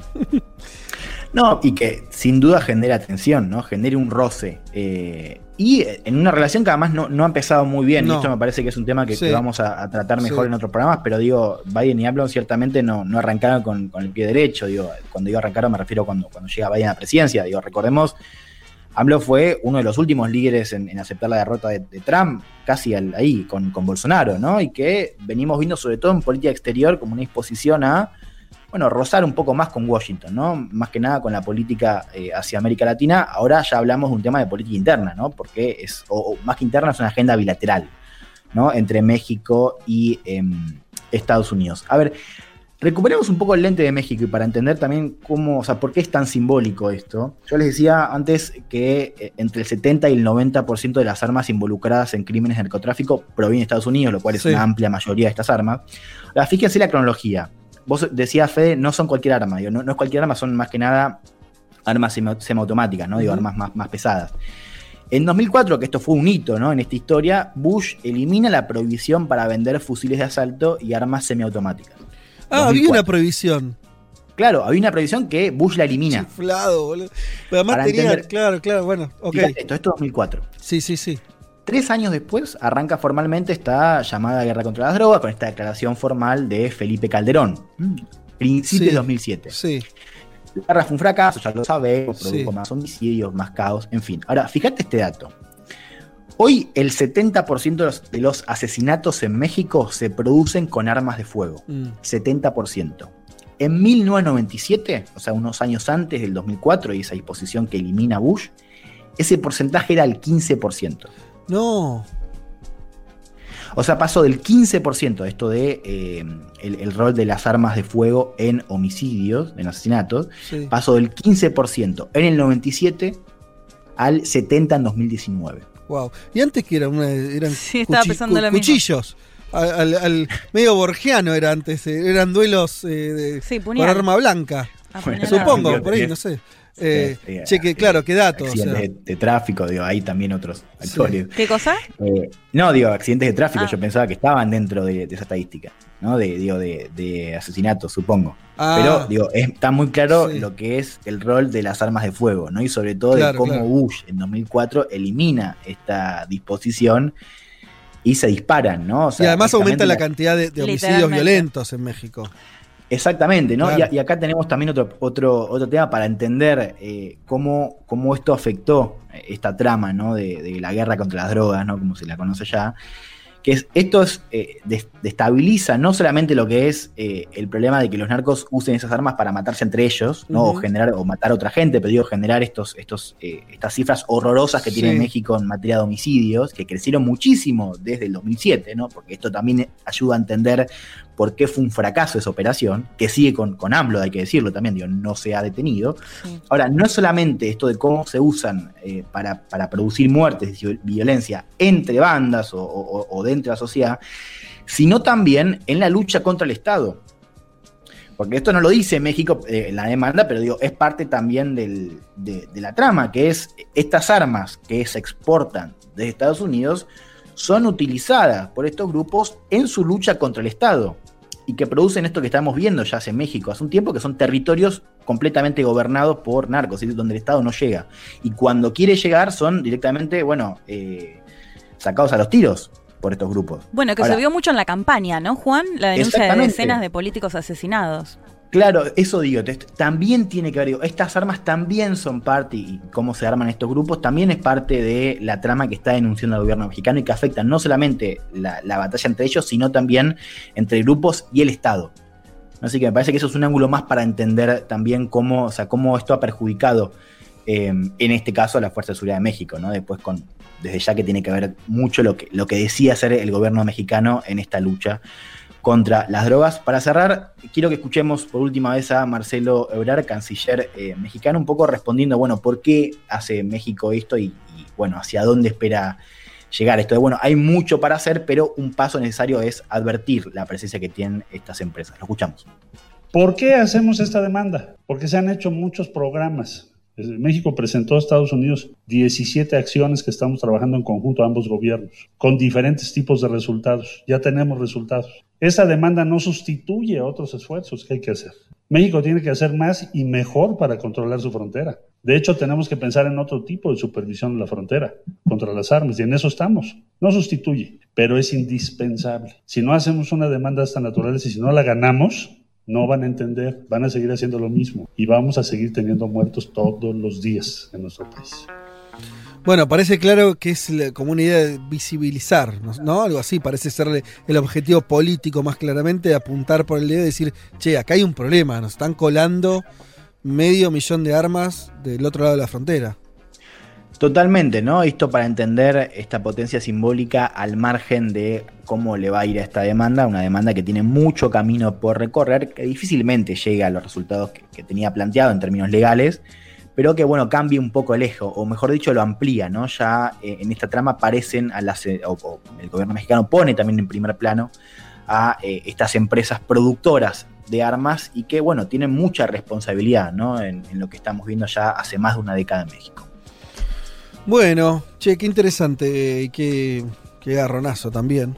Eh, leo mensaje de Marce que dice, escuchen, teoría de por qué AMLO habla lento, ¿les interesa? Sí, mucho. Porque Obvio. quiere hacerse entender por la gente más simple, por el pueblo, dice Marce. Alguna vez lo explicó en una entrevista en campaña que hizo con Aristegui. Este, hablemos lento para que me entiendan todos, sería un poco la, la y a- línea. Aristegui, que encima habla rapidito. Eh, no sé. Yo Bueno, desconfío un poco, chiques, perdón, pero sí, no. porque, porque es, no. es demasiado espacio de silencio. yo Además, solamente. esa excusa, viste, de, bueno, todo bien. No, para mí es porque como que lo va pensando, lo que decía Juanma, va pensando y nada, con tranquilidad. Está bien, para editar es medio Puede complicado. estar tomando pero- alguna medicación también. Es un tipo que tuvo un infarto de miocardio en el 2013. Puede estar con de verdad, digo, con un clonazepam a la mañana, tranquilamente. Y, y nada. Por eso. eh, Bueno, ya, ya como- Ya escaló, ya escaló. Ya escaló muy rápido, escaló de, de problema cardíaco al presidente dando las conferencias de prensa matutinas, que son además bastante largas. Son largas, decirlo, ¿eh? ¿no? Bancarse la banca, Casi porque dos son horas. dos horas, tres Sí. horas. Dos o tres Bueno. horas. Tenemos que ir a alguna, ¿eh? abandona a su familia A ver. por gusto. Lo hace por necesidad. Ahí va, ahí Mirá. va la pausa. Por eso Sí. Eh, Por eso. la ¿La? bueno, forma Se queda con nosotros No, hasta las chicos, 3. Es mucho, es mucho. claro, eh, ne- necesitaría seis horas para hacer este programa. Pero pará, una botonera de AMLO me gusta, David. Esta, eh, bien, bien, me gusta. Eh, bueno, Elman, buenísimo el, el- el tema y seguramente vamos a estar charlando, por lo menos a ver cómo le va. Entonces, eh, en la Si justicia. gana once palos, ¿no? Tremendo. La, Sí. la juega al bingo. Por, por ahí, por ahí hay alguna instancia intermedia, por ahí hay, que, habrá que ver si llega a la Corte Suprema, ese tipo de cosas. Sí, sí, eso sé, también es claro. importante. México dice que, que- que está dispuesto a llegar hasta la Corte Suprema y que sabe que va a ser un proceso largo, pero bueno, la van a pelear, ¿no? En, en- en las Cortes de Estados Unidos. Muy bien, ya venimos. Un mundo de sensaciones. El programa que escucha Manuel López Obrador para sentirse más lejos de Estados Unidos y más cerca de América Latina. Perfiles históricos, leyendas mundiales y vidas insólitas por Leti Martínez.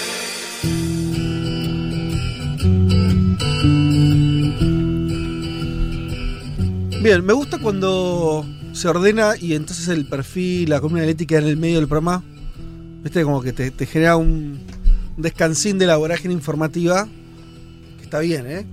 Eh, Y este es el caso. Decíamos entonces, eh, Leti, que íbamos a hablar de Bashar al-Assad, el presidente de Siria. Eh, hijo de presidente. Exacto. Arranco. Familia, familia Cuando casi- dijo hijo de P, yo dije, ¿qué va a decir No, Vázquez? hijo de presidente. Exacto, sí, sí. El papá. Eh, bueno, Bashar al-Assad, presidente actual de Siria, nace el 11 de septiembre de 1965 en Damasco, la capital siria. Eh, como lo decías, bueno, su- siempre hablamos un poco de su madre y mm, vamos a hablar algo después, Anise, y su padre Hafez al-Assad, que va a ser clave justamente porque a los pocos años del nacimiento, o sea, en el 71, Mm. se va a convertir en el presidente de Siria. Pero lo vamos a tocar más adelante porque claramente que el padre haya sido presidente de Siria es quien va a marcar el destino de Bayar, que era el segundo hijo mayor. Él estudió medicina en Siria. Cuando termina medicina a comienzos de los 90, se va a hacer un posgrado a Londres, eh, se va a especializar en oftalmo- oftalmología, alguien que se presentaba como una persona que no le interesaba la política, de hecho que ha llegado a decir que ni siquiera conversaba de política con su padre, ni que asistía a a la casa de gobierno, digo, Mm. alguien que parecía completamente externo a eh, bueno la situación familiar y particularmente de su padre que era el presidente de Siria, que fue además hay que decir presidente de Siria durante casi tres O décadas. sea que si te ibas a hacer ver los ojos con él, no, no tenías una invasión, como le pasó a Vázquez con su odontóloga. no, Con otra claro, odontóloga, le iba a hablar de algo de Londres, Tranqui, un- un tranqui, tranqui el chabón. un Bien tranqui. Bayar, ¿eh? Punto Bien. para Bayar. Sí, muy, muy, muy alejado. Bueno, Sí. ¿qué va a pasar? El destino le va, va a cambiar su destino por un par de circunstancias que se dan a nivel familiar. Eh, vamos a ver, de hecho ya si les parece, escuchamos al invitado de hoy, eh, Said Chaya, que es profesor de la Universidad Austral, coordinador del área de Medio Oriente, que nos contaba un poco cómo se da la sucesión por la cual finalmente se cambia el destino de este oftalmólogo y se convierte en nada más ni nada menos que presidente de Siria. Lo escuchamos a Said. Hafez al-Assad va a instalar a su hermano, a Refat al-Assad, como vicepresidente. Todo parece indicar que era el que era el número opuesto, Refat al-Assad, para suceder a su hermano en algún momento, hasta que, bueno, en el año 84 eh, es acusado de intentar un golpe de Estado.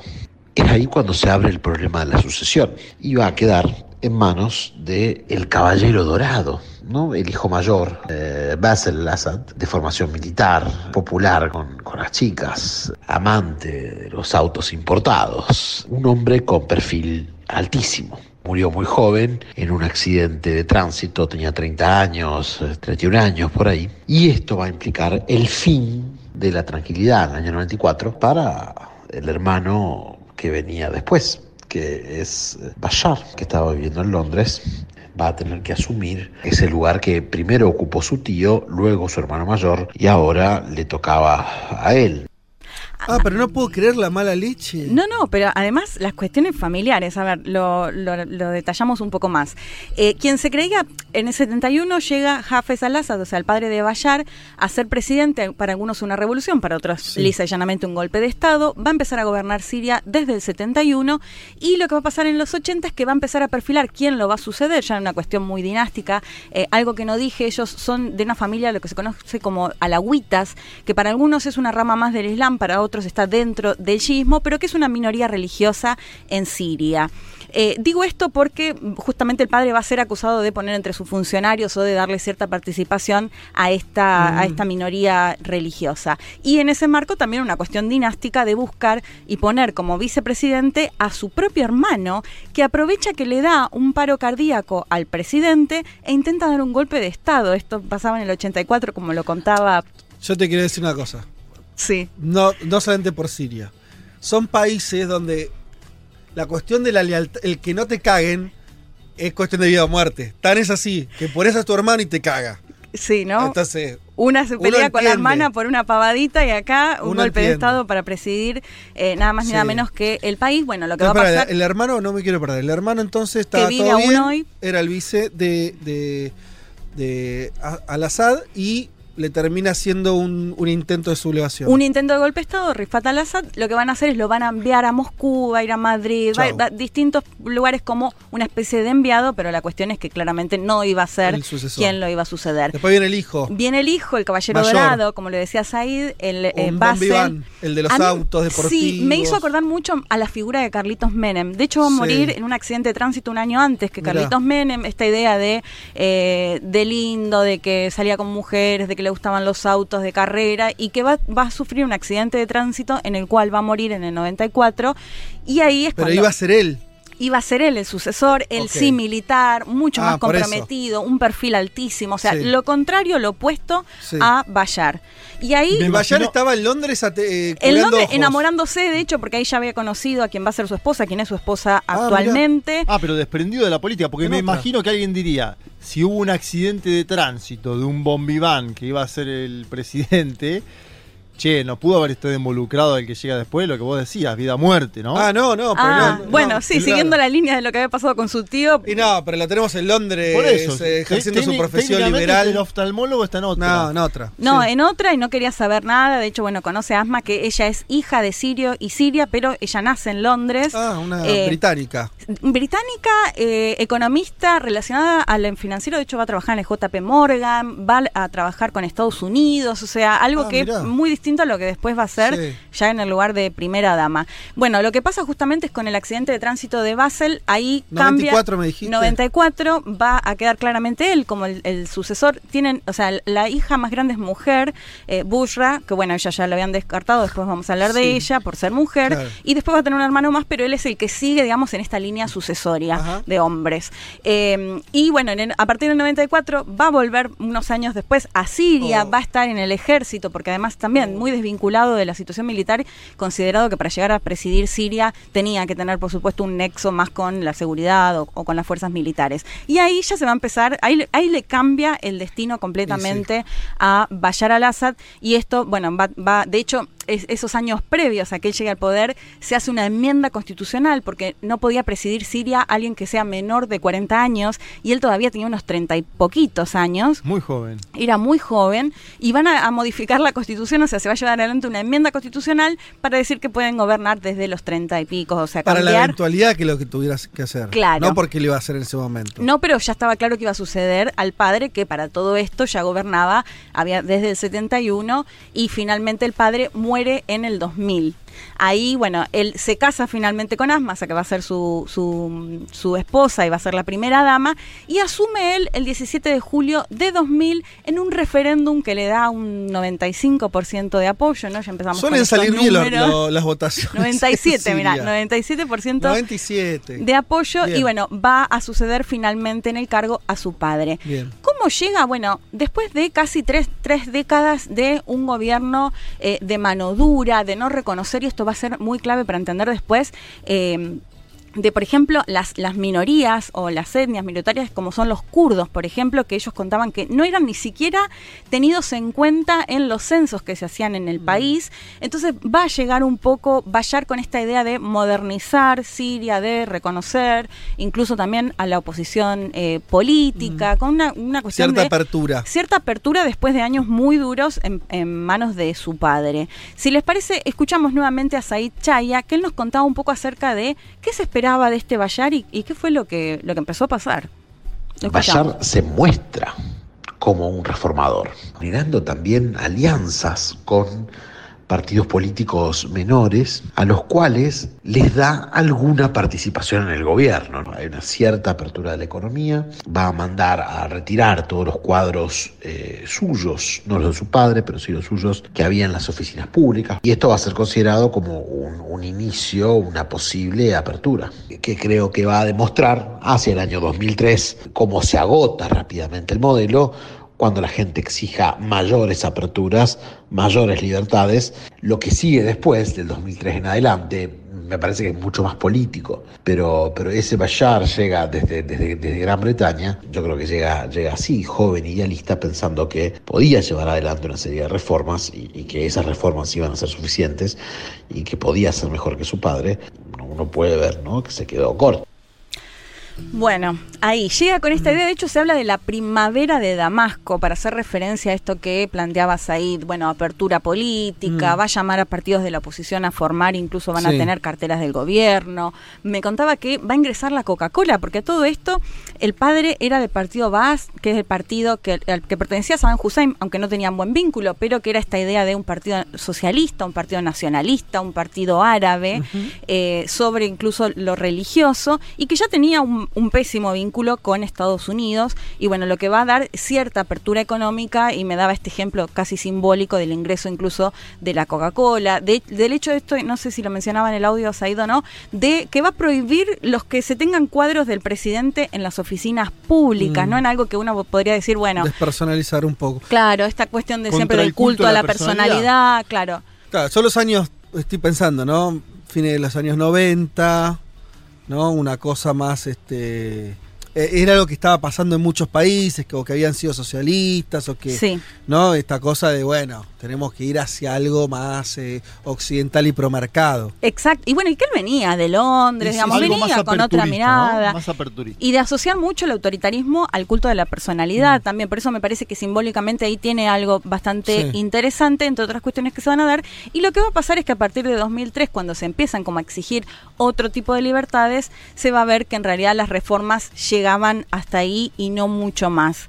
Eh, él va a ser, bueno, después ya va a ser reelecto en el 2007, también siempre con altísimo porcentaje, que también siempre pone muy en duda de, de cuán democráticas son o no las, las elecciones. Yo, eh, eso, eso es producto de que vota poca gente y mayoritariamente a él. Eh, Siempre me, pregu- me pre- me preguntaba eso, ¿no? Pensando en este tipo de casos, Hmm. si es la participación eh, la, la que influye, ¿no? En ese noventa y pico. Es que ya está muy limitada la participación de los dirigentes políticos de oposición. Ahí está. Entonces ya, digamos, ahí el espectro se cierra muchísimo. En las últimas, por ejemplo, lo que pasa es que votaban en los lugares que están bajo gobierno de Al-Assad, que no es todo Siria actualmente porque está en un conflicto bélico. Sí. Entonces también hay una base igual que lo apoya, pero bueno, el hecho de que también se vote en el lugar donde vos gobernás y hay cierto apoyo, eh, le da. Pero para mí como primer punto que no tiene competencia Yo te- prácticamente. desconozco todo el caso sirio. Me parece interesante lo que, lo que traes, Sí. Juanma, para no pensarlo solamente en términos.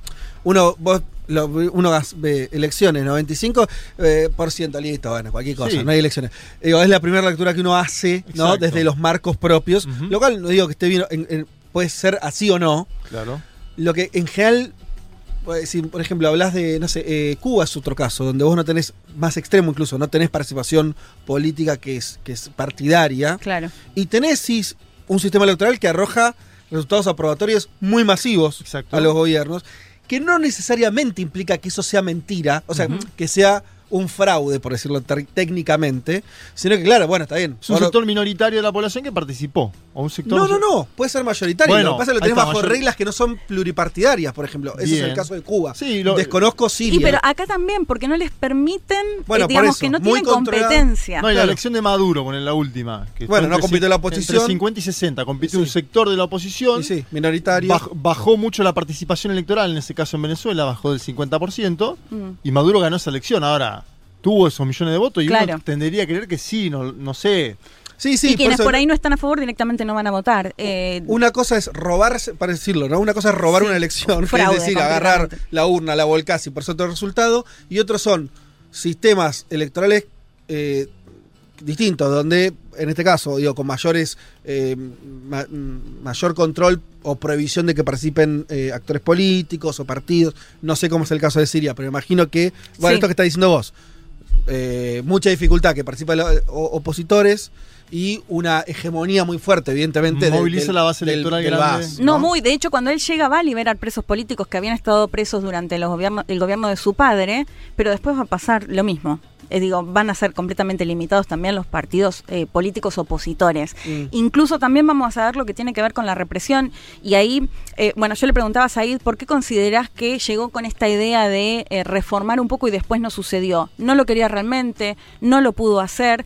lo que me decía Said es que, bueno, por un lado hay que contemplar que las fuerzas de seguridad, las fuerzas militares tienen muchísimo peso que podría haber limitado la posibilidad de abrirse en otro aspecto. Y por otro lado, la burguesía nacional, estatista, burguesía nacional que por ahí tiene sus, sus intereses, digamos, ¿no? Eh, lo, planteamos que es un partido socialista, digamos, es decir, con un costado de un Estado muy presente también, que posiblemente también le hayan puesto un freno a Bayar si era que quería avanzar por ahí en otro tipo de apertura y como les, les decía, con un vínculo completamente em, con, bueno, con Rusia ni, hablar, con la Unión Soviética en su momento. De hecho, su padre había, había sido entrenado en, la Unión Soviética y lo vamos a ver a Bayar al-Assad que da entrevistas ahora, porque cada tanto aparece en mm. alguna entrevista y él, dice, eh, apoya que haya una preponderancia aún mayor a nivel internacional, tanto de Rusia como de China directamente, ¿no? bueno, en contraposición justamente a, a Estados Unidos. Vos lo que contás es que es un flaco que se encontró esto yo me, quedo con lo que decís, como que se encontró con un país muy armado también.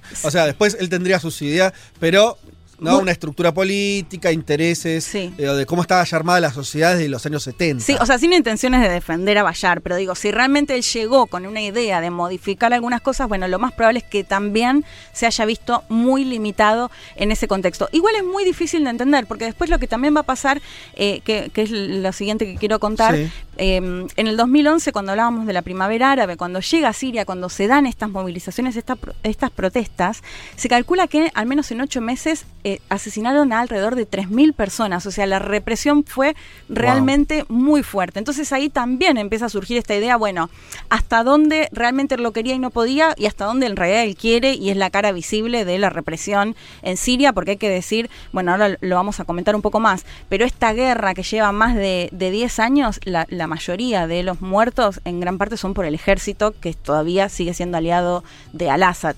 Eh, digo, del total de muertos, la mayoría son como consecuencia del ejército. Eh, ¿Y de qué? ¿De población civil? Sí, población civil, bueno, de hecho está acusado de haber utilizado armas químicas, algo que por supuesto él niega, él dice que no las usaron nunca. Eh, la yo no tenía este dato que la mayoría de los muertos eran eh, de o sea, ataques a población civil por parte del ejército. Entendía que había sido más enfrentamientos. O sea, del total de muertos, digo, ¿eh? Del total de muertos, de los más de 400.000 que se calculan, eh, gran parte son como consecuencia de, eh, del, ejército, o bueno, en el caso con el apoyo de Rusia, que fue muy fuerte a partir de 2015. Eh, si les parece, escuchamos el último audio de Said Chaya, que él nos contaba cómo también afectó al propio Bayar esta guerra, y ahí empieza como este, esta dificultad para entender por qué se mantiene, por qué mantiene, se mantiene en el poder o cómo lo hace justamente. Lo escuchamos a Said.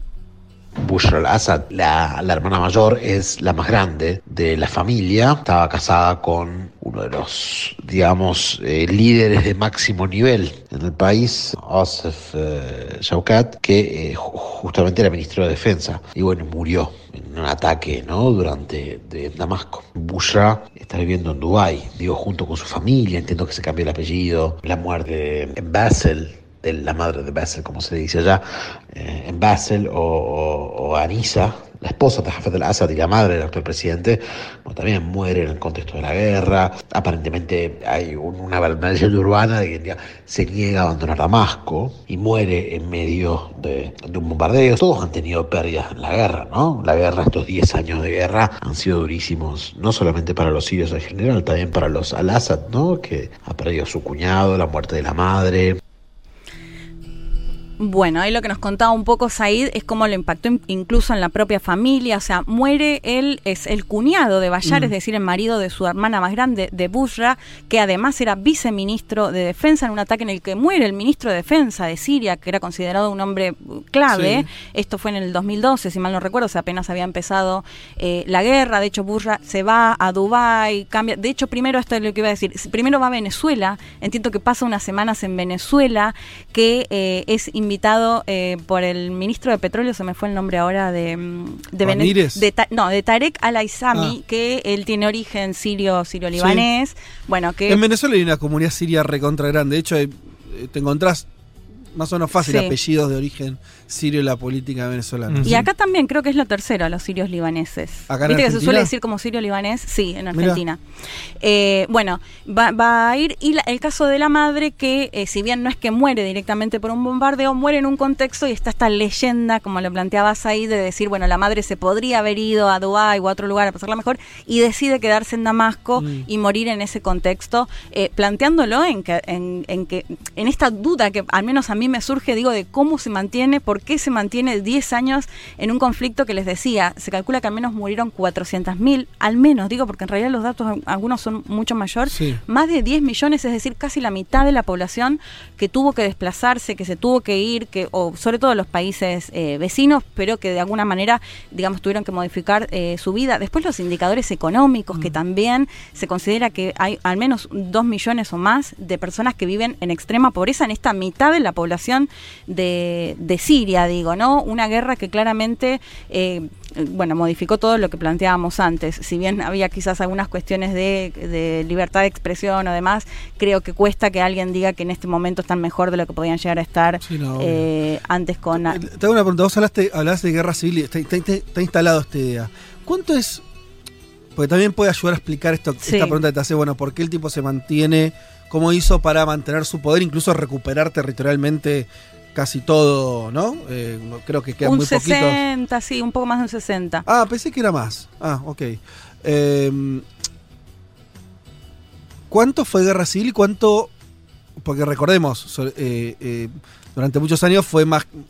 tenía que ver con eh, la expansión de- del famoso este, Estado Islámico. Sí. eh, la- la- la- la- la- los insurgentes que venían de Irak. O sea, ¿cuánto tuvo de guerra externa también? Es que le, le pasó todo a Siria, diría yo, porque empieza con estas protestas que pueden ser Mm. Sí. protestas de gente que Sí. denuncia al Assad. Sí. Al Assad reprime fuertemente. Lo que empieza a pasar es que después todos estos intereses, porque hay que decir que hay un montón de actores internacionales dentro de Siria. Por un lado Estados Unidos apoyando, por otro lado Turquía con los kurdos también, por otro lado desde 2015 sobre todo Rusia apoyando a Al Assad. Eh, digo, y, y en el medio el Estado Islámico, digo, un Estados Unidos apoyando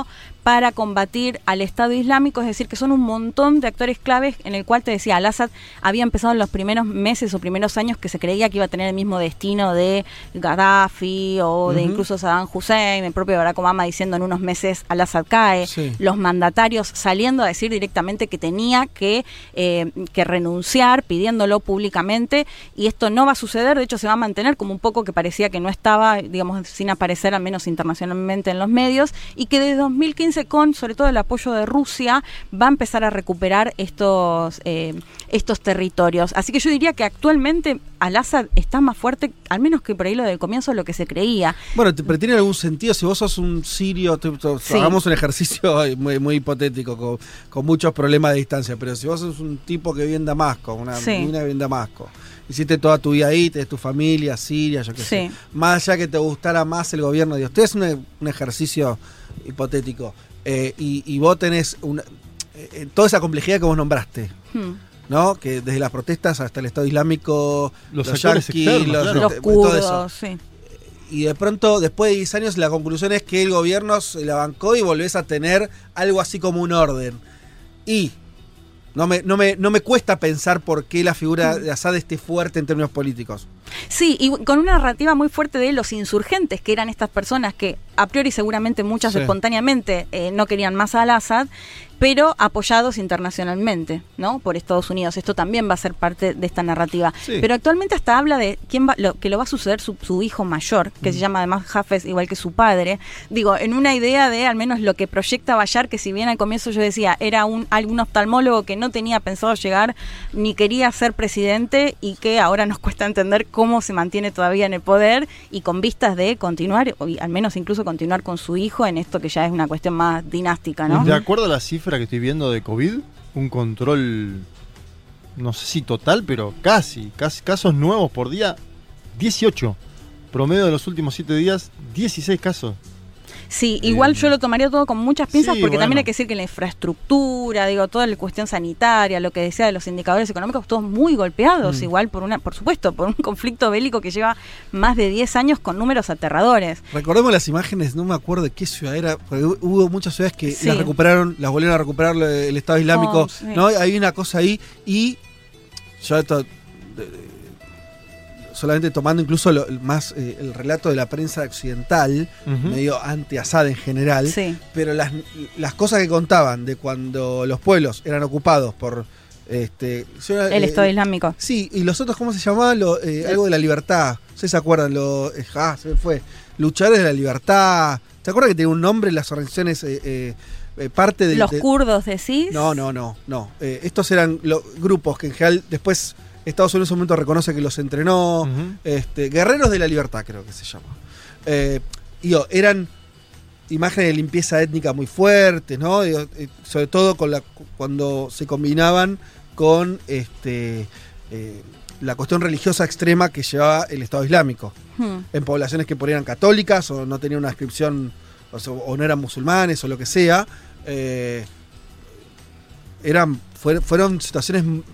Digo, lo que voy es, el coronavirus por es el menor de los problemas, está claro. Estamos, estamos hablando de, de, de por ahí pueblos que fueron arrasados no Sí, una vez, sino cuatro. Yo lo que te Eso quiero decir igual con el COVID, que me parece que está bueno para meter otro actor, porque hablamos de Putin un poquito colateralmente, es China, ¿no? Si Sí. Bashar al-Assad también sigue ahí en un punto, es porque China jugó alguna piecita en ese Ah, ¿sí? plano. Mirá. Y digo, y, y- y viendo acá las donaciones No en términos militares, decís, sino en términos económicos, me imagino. más. económicos, políticos, la- por ejemplo, la donación de vacunas de la- las últimas son directamente de Sinopharm a Siria, eh, además de insumos y equipos médicos. Y lo que dice el embajador de China en Damasco es, bueno, esto es la viva, la, la amistad tradicional Claro. y fraternal entre los pueblos. Me parece que hay un Sí. vínculo que no sé si está tan Está bueno porque, no, pero Al-Assad eh, defiende mucho a China y a Rusia, digamos, como dos países que tendrían que tener mayor preponderancia Sí, sí. eh, contra Estados Unidos. Y las fotos también de, bueno, de las acusaciones de la utilización de armas químicas, ¿no? Donde se veían nenes y nenas también eh, realmente bueno, muy impresionantes. Además, hablamos de casi medio millón de personas que murieron en este conflicto. ¿Cerraste? Sí, cierro. Ah. no sé cómo cerrar, porque ¿Por la verdad qué? que y es, es difícil, es, es, eh, es difícil entenderlo igual, ¿o no? Sí, sí, Eh, no, que es complejo. Yo, yo me sigo asombrando. de- Es verdad que es una guerra que, no digo que nos pasó de lado, pero vos lo dijiste varias veces, 10 años. Es una guerra muy larga. 10 años, eh, cientos de miles de muertos, digo, igual seguir gobernando en todo ese contexto, es eh, la verdad que es bien difícil Y lo que nos llega de imágenes, yo se los mencionaba el otro día en el grupo de WhatsApp de Un Mundo de Sensaciones, es cuando el tipo sale a la calle, también tiene algún entorno de la gente que lo saluda, está. Sí. Uno no sabe si eso es construido eh, artificialmente Sí. o si son de- espontáneos, ¿no? La- pero, yo, yo, lo- yo repreguntaba porque a mí no me suena tan. Por eso trataba de hacer el ejercicio mental. No me suena tan extraño que alguien que superó la guerra y al Hmm. final, no sé si la ganó, de mínimo la empató. Como dice Leti, todos esperaban que se cayera, Obama salvándolo. El tipo siguió, siguió, siguió. Y bueno, claro que apoyo debe tener, no me parece nada, nada Sí. extraño. Eso se puede combinar con una situación ruinosa del país, por supuesto. Sí, sí que es. Bueno. De hecho, me acordaba de unas imágenes que subió ese Coppel de las elecciones, en las que hacías dos pasos y había una imagen de Al-Assad, no sé si la pudieron ver, Sí, ¿no? sí, que, claro. que a uno desde acá le cuesta entender, ¿no? Como en medio de un conflicto aún no resuelto del, del todo claramente, se pueden dar este tipo Claro, de, la gente de sigue viviendo, sigue yendo a comer, sigue saliendo. Y, y hay una base que, que lo apoya, y eso Exacto. es real. Bueno, la historia del oftalmólogo que se le complicó la vida, podría ser el cuento, ¿no? Porque qué cosa eso, ¿no? Sí, pero, Eh, que, pero que sigue, ¿entendés? Eso es lo más. No, bueno. Leti, yo creo No que no quería tenía y llega- ¿eh? Era, era esto. ¿y Sí, sí, qué destino puede O sea, tener no, no creo que el consultorio en Londres lo cerró. o eh, me, me parece que ahí no vuelve. Eh, y para algo que no dije, Sí. sanciones económicas, por supuesto, a Siria también. Eso es algo que no falla. Por No, parte claro. de Estaría bueno Unidos, hacer una Unión entrevista a Europea. Bayar y de paso le pedimos, ¿no? Una- un- Eh, unos yo no me anteojos. met- Mirá, yo con Medio Oriente, me- me- mejor no meterse. ¿no? Ya entrevista, hasta, hasta donde está, las cosas que hace Leti también. Ahí, hasta ahí te Un gustó. informe, preguntarle a gente que sepa. Ya viste, yo no, no haría tan. Bueno, tan- vamos por acá al oftalmólogo, entonces. Nos fijamos en la cartilla. Sí, no nos metamos, seamos. Viste, no, no le, no le hagamos la cruz a nadie. Yo, viste, buenas relaciones con todos. Y No, sí. de hecho acá la comunidad siria, ah, no sé ahora, la verdad hace mucho que no hablo, pero hasta no hace mucho había muchísimo apoyo al Assad. Ah, desde mirá, no tengo idea. También Ah, tiene mucho este vínculo para el Partido Socialista, digamos, esta cuestión más de, de asociarlo a la izquierda. Toman ¿no? mate. Con el- O decir, la comunidad- Sí, toman mate. Ese es un dato lindo. Sí. Las exportaciones de Argentina de hierro hacia afuera Sí. tienen en Siria. El principal. un- una cosa No, por eso es que la comunidad acá eh, en Argentina es muy grande. La ¿Y comunidad. eso habrá sido por la comunidad siria acá? Sí, sirio, sirio-libaneses, sí. Bueno, habría que recordar al expresidente Carlos Menem, también de origen sirio, libanés. Sí. Eh, bueno, interesante como siempre las columnas de Leti Martínez, en este caso el perfil del todavía entonces presidente de Siria, Bashar al-Assad. Un mundo de sensaciones. El programa que estaba esperando una célula dormida de ISIS para blanquear que están completamente de la gorra y admitir que lo de las 72 vírgenes esperando en el cielo al final suena bastante falopa y patriarcal. Un mundo de sensaciones. Vázquez, Carg, Martínez, Elman. Un programa que no quisiera anunciar el comienzo de la Tercera Guerra Mundial. Pero llegado el caso, lo hará.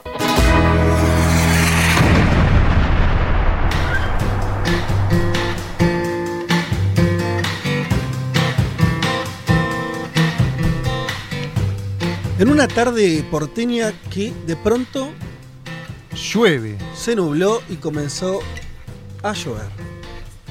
Eh, Ah, ¿está lloviendo ahí? Sí. Sí, señor. Allá no. Allá, allá estamos cerquita o no? ¿Dónde estás, bueno, Elman? Elman está en México, eh, en Nuevo ¿Eh? México. Ah, sí, no les dónde estoy, chicos. Después hablamos. sí. No, ¿todavía no sentiste la lluvia ahí? No, no. Mira, sí.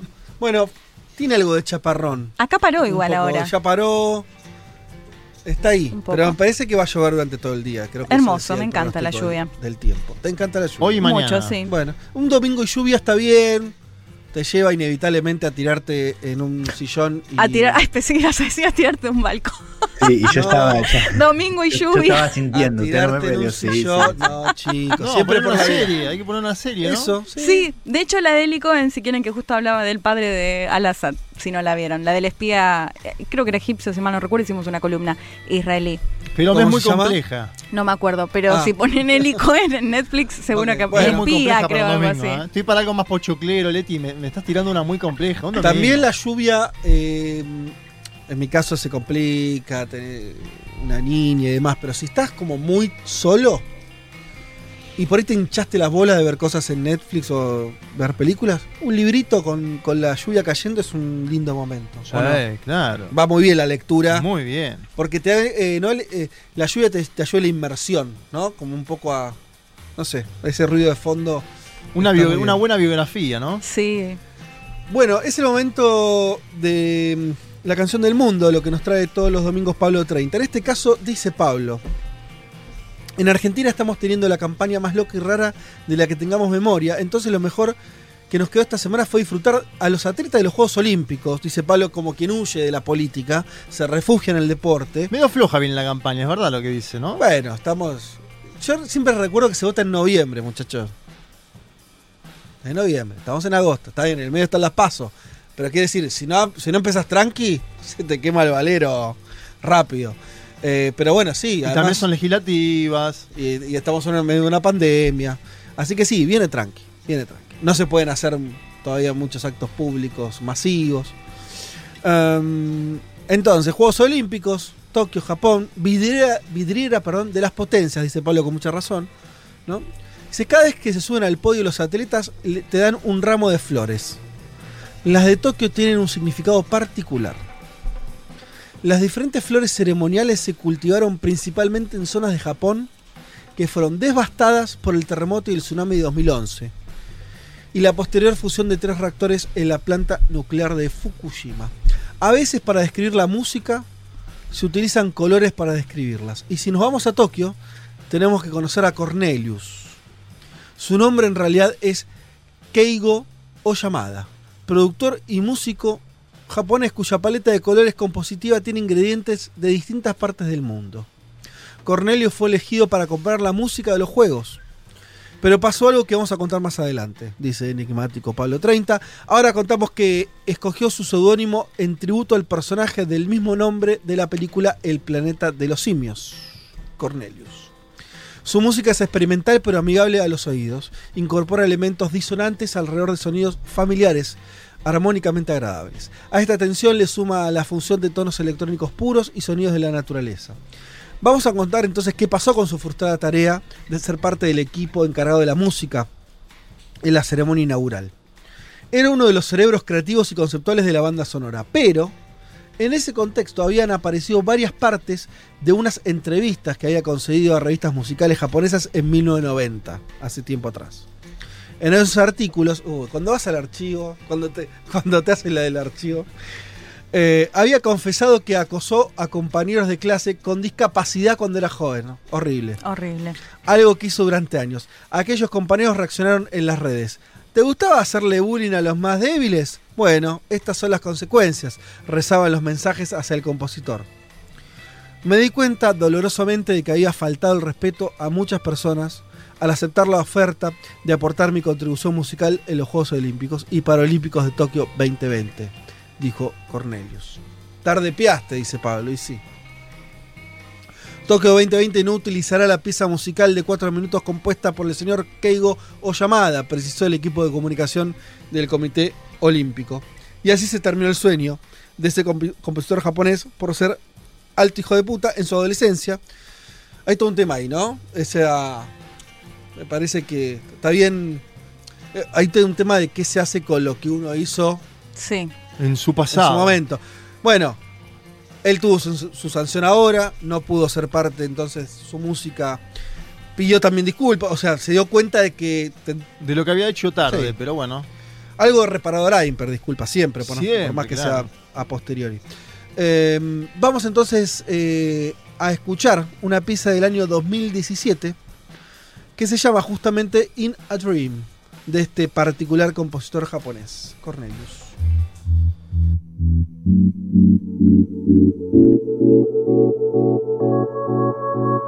窓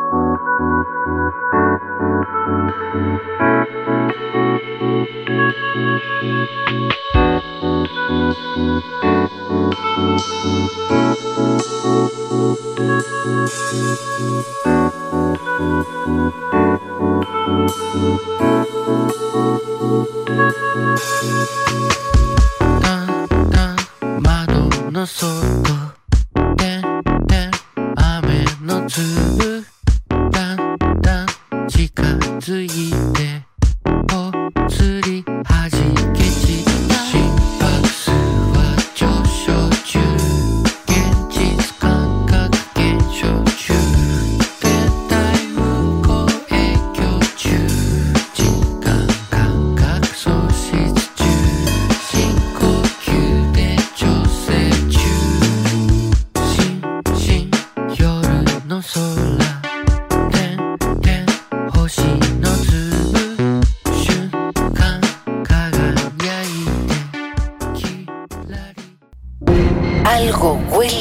Podrido en Dinamarca. Bueno, en todo el primer mundo. Federico Vázquez, Juan Manuel Carg, Leticia Martínez y Juan Elman. Un mundo de sensaciones.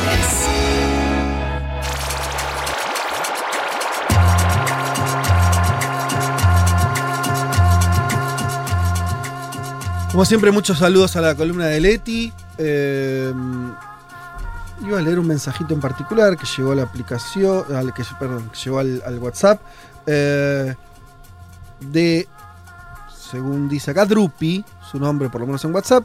eh, dice: Hola, un mundo. Acá ando escuchándolos mientras armo proyecto para ver si les amigues de CONICET me dan una beca. Bueno, bien. Muy bien, Que será te vaya bien. Ojalá que doctoral, prospere. postdoctoral. Suerte, éxitos. No tenemos mayores datos. Quería contarles que había decidido asociarme a la comunidad hace un tiempito. Sí. Y acabo de hacerlo porque son mi programa favorito. Vamos. Saludos desde Córdoba. Qué bien. Bien. Está bien, y, Podrían y eso seguir. que nosotros no hicimos campaña, ¿eh? Nada. No, no, Sin pero- campaña se asocian. Imagínate si hacemos campaña. Pero podrían imitar a aquellos que domingo tras domingo escuchan este programa. Eh, hacer como tantos otros oyentes de este programa hicieron en su momento, que es asociarse a la comunidad y así ayudarnos a financiar este medio de comunicación, no solamente este programa, pero también este programa. Así que eh, uso en el buen sentido las palabras de, eh, del amigo cordobés científico, no sé de qué rama, para que otros, otros hagan lo mismo que nos están escuchando y todavía no son parte de la comunidad Futurock. Bueno, no cuesta nada, entran a la web de, a la, sí, a la web de, la radio, a futurock.fm y se asocian ahí eh, de manera muy simple y nos van a ayudar un montón. Bien, último tema que teníamos para conversar el día de hoy. Eh, me interesa particularmente, sobre todo porque me informé un poco, pero no con tanto detalle, y creo que, que va a ser interesante que nos cuente Juanma cómo viene la dinámica política. A mí particularmente me interesa, ya sé que nos vas a hablar también de Camacho y demás, pero me interesa mucho lo que pasa adentro del MAS, adentro del gobierno, adentro del levismo, la figura propia de Evo Morales. Eh, no sé si querías arrancar por ahí. Vamos a contar que hubo congreso del movimiento al socialismo en Bolivia, el partido mayoritario, esto ya creo Sí. que no queda en duda, ¿no? El partido más importante de Bolivia. En algún momento se cuestionó esto eh, tras el golpe de Estado a Morales, creo que ya no. en- Es cierto, che, porque eso, pa, de- de- eh, mucha gente en la calle, la gente de la calle me para y me dice, pero no- no, cuando estuvimos ahí, mucha gente decía, bueno, no son una minoría. Y, y- y, bueno, no sabías, qué sé yo, que eh, estaba todo ese debate de cómo habían salido de las elecciones, pero como que el MAS había perdido muchísimo apoyo. Después viene la otra elección que sacó el 54, 55 55 puntos. puntos, bien.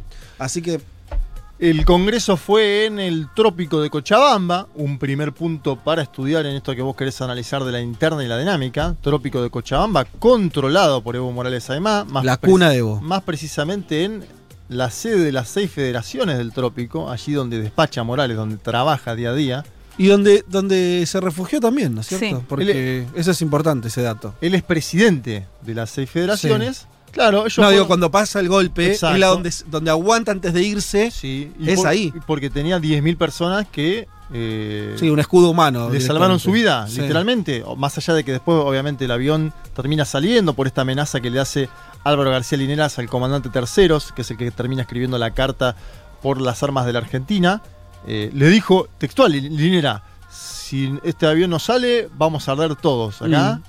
Y bueno, esa amenaza llevó a que pueda salir el avión. Pero está bien lo que decís porque allí también se salvó su vida, ¿no? Hay, hay como lugares emblemáticos de algunos dirigentes, ¿no? Vos y Lula, el Sindicato de Metalúrgico de San Pablo, lugar emblemático. Total. De hecho, antes de entregarse, la- ahí, Hizo el sí. velatorio de María- Marisa Leticia ahí. Totalmente. Cuando sale de la cárcel va ahí, da la conferencia de prensa. Bueno, Sí, sí. Hay, lu- hay lugares, está bueno eso, de, de- Sí. de los dirigentes, lugares que son una vida. El de Evo es. Y también su actividad cocalera, ¿no? En el Chapare o en- Claro. en, Exacto. Cochabamba. Mismo Todo lugar. eso ahí. Todo esto en el trópico de Cochabamba. Eh, de hecho, hay diputados del movimiento socialismo que son evistas y que están ahí permanentemente en las seis federaciones del trópico. ¿Qué hubo? ¿Quiénes estuvieron, mejor dicho, en el Congreso? Perdón, fue un congreso nacional. O sea, viajaron ahí representantes de todo el país. Exacto, Bien. exacto. Campesinos, mineros, petroleros, pueblos originarios, eh, trabajadores. eh, todos formaron parte de este encuentro partidario, que era importante porque era en una semana donde Bolivia cumplía un nuevo aniversario, en este caso el 196 de su independencia, y porque además la derecha por primera vez en muchos meses dijo, vamos a las calles, vamos a movilizar. Y lo hizo, no solo fue una amenaza.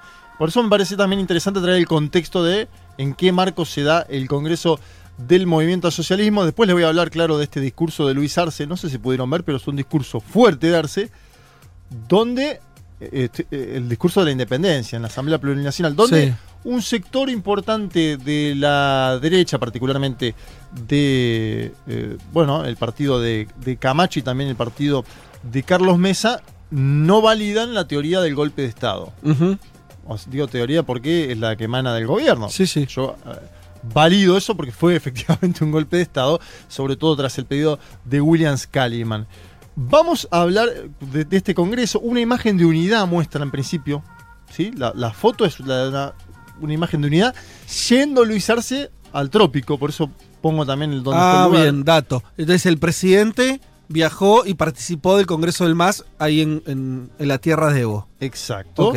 Me parece que hay bastante para analizar. Bueno, estamos camino a cumplir el primer año de gobierno de Arce, en Sí. noviembre próximo, y los dos años del golpe de Estado, ¿no? Qué rápido todo pasó, ¿eh? ¿Viste? Tremendo. Arce hizo durante su discurso, traigo también una parte del discurso de Arce ahí, eh, énfasis en que el gobierno de facto de Yanine Áñez, hoy detenida, intentó aniquilar al MAS y dijo que la enseñanza fue que ya no puede haber elecciones sin el movimiento al socialismo. Digo esto teniendo en cuenta el intento de inhabilitación que hubo, el intento de, pre- de proscripción a Morales. Después también, si querés, nos ponemos a debatir un poco eso. ¿Qué, qué va a hacer Evo Morales de acá en más? Porque Mm. algunos dicen que quiere ser candidato nuevamente. Habrá que ver el pueblo boliviano qué definición toma. Pero escuchemos a Luis Arce Catacora en el Congreso del Movimiento al Socialismo. Nos organizamos y con el apoyo del pueblo ganamos con más del 55% las elecciones el año pasado. Hoy nos toca, como nunca, reconocer, por lo tanto, el rol trascendental que tiene el movimiento al socialismo y PSP en la vida política de nuestro país. Ya no puede haber elecciones sin participación del movimiento al socialismo. Ya no puede haber elecciones subnacionales sin la presencia del movimiento al socialismo. Es el único instrumento político que tiene presencia en cada uno de los municipios, en cada rincón del país. Somos pues la primera fuerza política del país. Bien, ahí estaba. eh, un discurso con un tono de Arce, te digo, un poco más elocuente de lo normal. Es un tipo Yo no estoy acostumbrado a escucharlo fuera de su rol de presidente. Exacto. Acá habló más como dirigente político en un congreso partidario. en un congreso partidario. Dejale más Tiene como un mesura. aura medio relator, viste, como que te define al final, ¿no? Como medio tipo príncipe. Está bien, está bien. Madura el knockout, decía el príncipe. Espero haberlo hecho bien a vos que te gustan las Me imitaciones. gustó, bien, sí, sí, bien. sí. Le pescaste, sí, sí, verdad. Le pega Morales. Dice, eh, es- está golpeado el campeón, está golpeado el campeón, madura el knockout. Bueno, acá. Muy bueno, Muy muy, bueno, bueno, nueve boludo. puntos. Por ahí me tengo que dedicar a eso, ¿no? Y, no la, sé, viste que la política pero- internacional paga poco. Escúchame, eh, la derecha no duerme. Sí. Están esperando sacar noticias falsas en los medios para que nos peleemos y nos dividamos porque saben que si el MAS está unido, nunca nos van a vencer en las urnas. Esa fue otra frase de Arce. Interesante para analizar esto de las divisiones o el intento de divisiones que se dan desde sectores de los medios de comunicación, medios concentrados eh, de la economía, de la política. ¿Y cómo ¿o no, sería Fede? eso? Y bueno, eh, No, ahí- esto de los doble, el doble liderazgo, ¿no? Ah, ok, por eso, ¿dónde- por, por dónde venía la- esa construcción? O sea, la idea es, me imagino, es, es medio simple, supongo que un arce moderado en contra de un ego más, ¿no? Eh, o sea, buscar la cuña ahí un poco. Exacto, como se hace en Argentina con Alberto Fernández Sí. y con Cristina Fernández de Kirchner. Ok. De hecho, aparece mucho en la idea, en la derecha, de esto de señalarlo Arce como un títere, ¿no? Ah, ok. Permanentemente. Esa es otra idea. En realidad Claro. casi, casi te diría que se lleva mal con la anterior. Bueno, Porque- pero, pero Alberto que- se hace la doble, ¿o no? Alberto le dicen, Sí. "Al- Alberto sos un tibio, Sí. no sé qué, y después Sí. también es un títere. Sí, porque pero, pero viste que si vos las estudias en profundidad son medio no pueden ser las dos cosas. Exacto. O sea, o, e- o no tenés poder y, y en realidad gobierna Evo, o no, Arce en realidad sería una versión moderada, pero tendría que ser él. Sí, está en cortocircuito con Evo, digamos. Claro, pero medio que las dos es medio, medio complicado. Sí, también son, son gobiernos de coalición. Entonces, Arce tiene a su equipo, con el que trabajó en el Ministerio de Economía en su momento, pero no se, no se dedicó a construir el, el- todavía el arcismo. Sí. Que es lo mismo que pasa con Alberto Fernández en Argentina. Sí. Alberto tiene su equipo, sus ministros, pero no se dedicó a construir el, albertismo. Sí. Y sí tiene, no sé si un contrapeso, pero sí una figura muy fuerte a su lado, que es la que maneja buena parte de la estructura partidaria. Y además, un, dato ahí, ¿no? O una, una, no un dato, una idea. Eh, el MAS sigue siendo, esto te, te lo estoy preguntando, sigue siendo un partido muy particular donde no es muy monolítico, sino que también es la conjunción de movimientos sociales, con cierto debate interno. Yo me acuerdo siempre que los tiempos de Evo como presidente, a veces había planteos que terminaban en las renuncias de ministros. Y, y ministros que eran renunciados no por Evo, sino que medio se los renunciaban de abajo. O Sí. sea, una cosa, hay una tensión ahí compleja de, de- de cómo manejar esa estructura política. Mucha base, ¿no? Por eso también a Evo, ¿te acordás que en su momento cuando se definió la candidatura de Arce, la base le decía tiene que ser choquehuanca? Y, y- y Mm. se produjo una negociación en Buenos Aires. ¿Y cómo viene eso? Porque ahí tenés dos líneas más ahí. O sea, el arcismo o arce mismo y Choquehuanca respondiendo más a el movimiento indígena. Exacto, Choquehuanca eh, al, al movimiento de los pueblos originarios, si se quiere, Sí. en, en Bolivia. Bueno, eso está en diálogo, Fede. Está en- y está en diálogo y te voy a... Ahora quiero pasar un poco a la derecha, pero para después volver al Congreso del MAS. Eh, hay pujas y hay tensiones, pero ¿saben quién, quién está enfrente? ¿Sí? Eh, o sea, la Argentina, por ejemplo, enfrente está una oposición democrática que llegó al poder a través de las urnas, que es un gobierno pésimo, el de Mauricio Macri, que, bueno, en Bolivia tenés enfrente a buena parte de los que llevaron adelante el golpe de Estado. Claro. Sí. Voy a decir que eso ya obviamente que unifica, porque. Sí, sí, hay debates Sí. internos, eh, porque incluso vamos a escuchar un audio de Evo que va, va bastante en ese sentido. Ajá. Yo primero quiero presentar qué pasa con la derecha. La derecha convocó esta semana, por primera vez en mucho tiempo, a bloqueos y a marchas contra la caída de la causa denominada fraude electoral. ¿Sí? ¿Se acuerdan? Se inició en su momento una, una causa llamada fraude electoral por las elecciones de octubre del año 2019, cuando Morales gana por más de 10 puntos. Una cosa iniciada por la oposición Sí, a- al MAS. Sí. Sí. por ya el gobierno de Yanine Áñez, cuando todo se desmoronó, Sí. se inició una causa llamada fraude electoral. Ah, ¿Qué pasó esta semana? sí. Y por qué es interesante traerlo en el contexto del Congreso Partidario del MAS y también de la independencia de Bolivia. La Fiscalía General del Estado boliviano anunció que una pericia determinó que no hubo manipulación electoral en octubre del 19. Mm. ¿Quién hizo esa pericia? El grupo de investigación Deep Text Lab de la Universidad de Salamanca en España. Y dice textual esa pericia, no se advierte manipulación de los votos, Mm. es una de las conclusiones del informe, que obviamente se contrapone, compañeros, al, al- a lo que dijo la Organización de Estados Americanos, ¿no? Sí. Que- Me a- perdí. ¿Después no se desdijo la OEA finalmente eso o no? Tampoco. Al final no. No, La, la OEA nunca se se, mantuvo en que hubo fraude y chau. Se- sí, sí, lo único que hubo fue una eh, una locución de Luis Almagro en las últimas semanas eh, hablando sobre las masacres que hubo en Bolivia diciendo que para él sí habían sido masacres Ajá. pero que para él eran todas masacres también las hechas por el gobierno de Morales Sí. una ensaladera metió Sí. y me acuerdo que eso provocó que Luis Arce se enojara No, ¿no? porque te- te- te ref- me refiero a ese informe de la OEA tan clave que después generó. Algunos dicen que fue el que propulsó el golpe. Sí, digo, porque por- no se había terminado ni el conteo. Claro, pero ¿se acuerdan que después hubo, bueno, me acuerdo, eh, eh, primero periodísticamente, ¿no? El New York Times no fue el que el que primero dijo, che, acá revisamos lo- Sí, lo- había los numeritos otro. y Sí. no nos da Una- fraude. una, serie de organizaciones eh, y esta última es Espa- de España. Sí, pero esto ya forma parte de la causa judicial. Claro, digo, claro. porque Claro. lo de Washington Post, de New York Times y todos los organismos que salieron en ese caso, eh, de Guardian, lo hacían en base a análisis técnicos, pero no tenía, eh, no, sí, impactaba en el sistema judicial boliviano. Claro, sí, entiendo. Esto es una que la Fiscalía General del Estado de Bolivia determina que no hubo manipulación en base a una investigación de Deep Tech Lab de la Universidad de Salamanca en España. ¿sí? Obviamente, Camacho y todo este segmento cuestionan la caída de la causa Sí. Y convocaron el día 5 de agosto, es decir, un día antes del aniversario de la independencia, movilizaciones. Ok. No es una respuesta de la más técnica. En Santa No Cruz. están respondiendo con un estudio, están respondiendo con. Ellos con- dicen que hubo fraude y la tienen muy, Ok. ellos tienen Sí, sí. muy claro, según ellos, que hubo un fraude en Bolivia y que la gente por eso se movilizó en. Bolivia. Es que si se cae, si ellos bajaran esas banderas, estarían en un problema de, de construcción de todo lo que vino después muy grave. Exacto, o aceptarían que también fue un golpe. Ellos tienen que seguir con ese discurso. No, no, creo. claro, sí. Hubo- Es, es que la entrada, perdón, de Camacho con la Biblia dentro del Palacio de Quemado, está en la base de esa justificación es el fraude. Exacto, totalmente. Y de hecho, esa, esa foto es bastante complicada en términos judiciales para Camacho, ¿no? Eh, porque eh, lo hizo antes que asuma Yanináñez incluso. Ujú.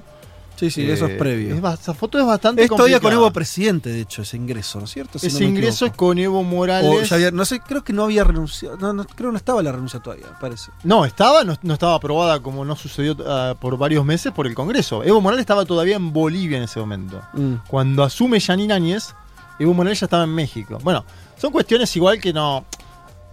Se van a seguir debatiendo por, para mí, por, por muchos años en Bolivia. Y, y hubo movilizaciones en Santa Cruz, en La Paz, en Cochabamba, en Chuquisaca y Tarija. No me parecieron muy grandes. El propio Camacho publicó directamente en Twitter. Camacho es gobernador de Santa Cruz. Sí. Y publicó yo marcho y vos y una foto de él. El día ese. El epicentro claramente es Santa Cruz, donde tiene el bastión, donde se movilizó el- esta movilización que vos decís. Vos estás diciendo que no fue tan masiva en otros lugares de Bolivia, sí en Santa Cruz. En Santa Cruz tiene un peso muy, muy importante. Voy a volver un segundo al eh, Congreso del MAS. Sí. Me, me parecía bueno eh, enfocar un cachito en la derecha y ahora después vamos a ir. Dentro del Congreso del MAS, el que tuvo por ahí la actitud de decir, che, hay que cambiar algunas cosas internas, fue Evo Morales. Ajá. Haciendo un llamado primero a las juventudes y a hacer transformaciones dentro de la propia estructura de gobierno. Hay una idea en Morales que igual viene desde hace tiempo para mí. No la ligo tanto con este Congreso, pero sí digo, por ahí acá tiene un peso específico importante. Gente con convicción y no con ambición. ¿Sí? ¿Te acuerdas? Hay, hay algunos debates, ¿no? De, de- de- de algunos gobiernos del progresismo en cómo profundizar, en cómo avanzar frente a la burocracia. Había mucho de eso, ¿no? Hace 10 años, ¿te acordás? Esos debates. Y Sí. En, el proceso de Venezuela se daba Sí, mucho, allá ¿no? se hablaba de eso, sí, sí. Bueno, escu- escucha estas palabras de Evo Morales a ver si te hacen acordar un poco eso o no.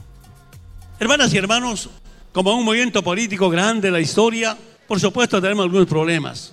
Yo quiero aprovechar esta oportunidad, que es importante pensar la revolución dentro de la revolución con gente de convicción y no con ambición.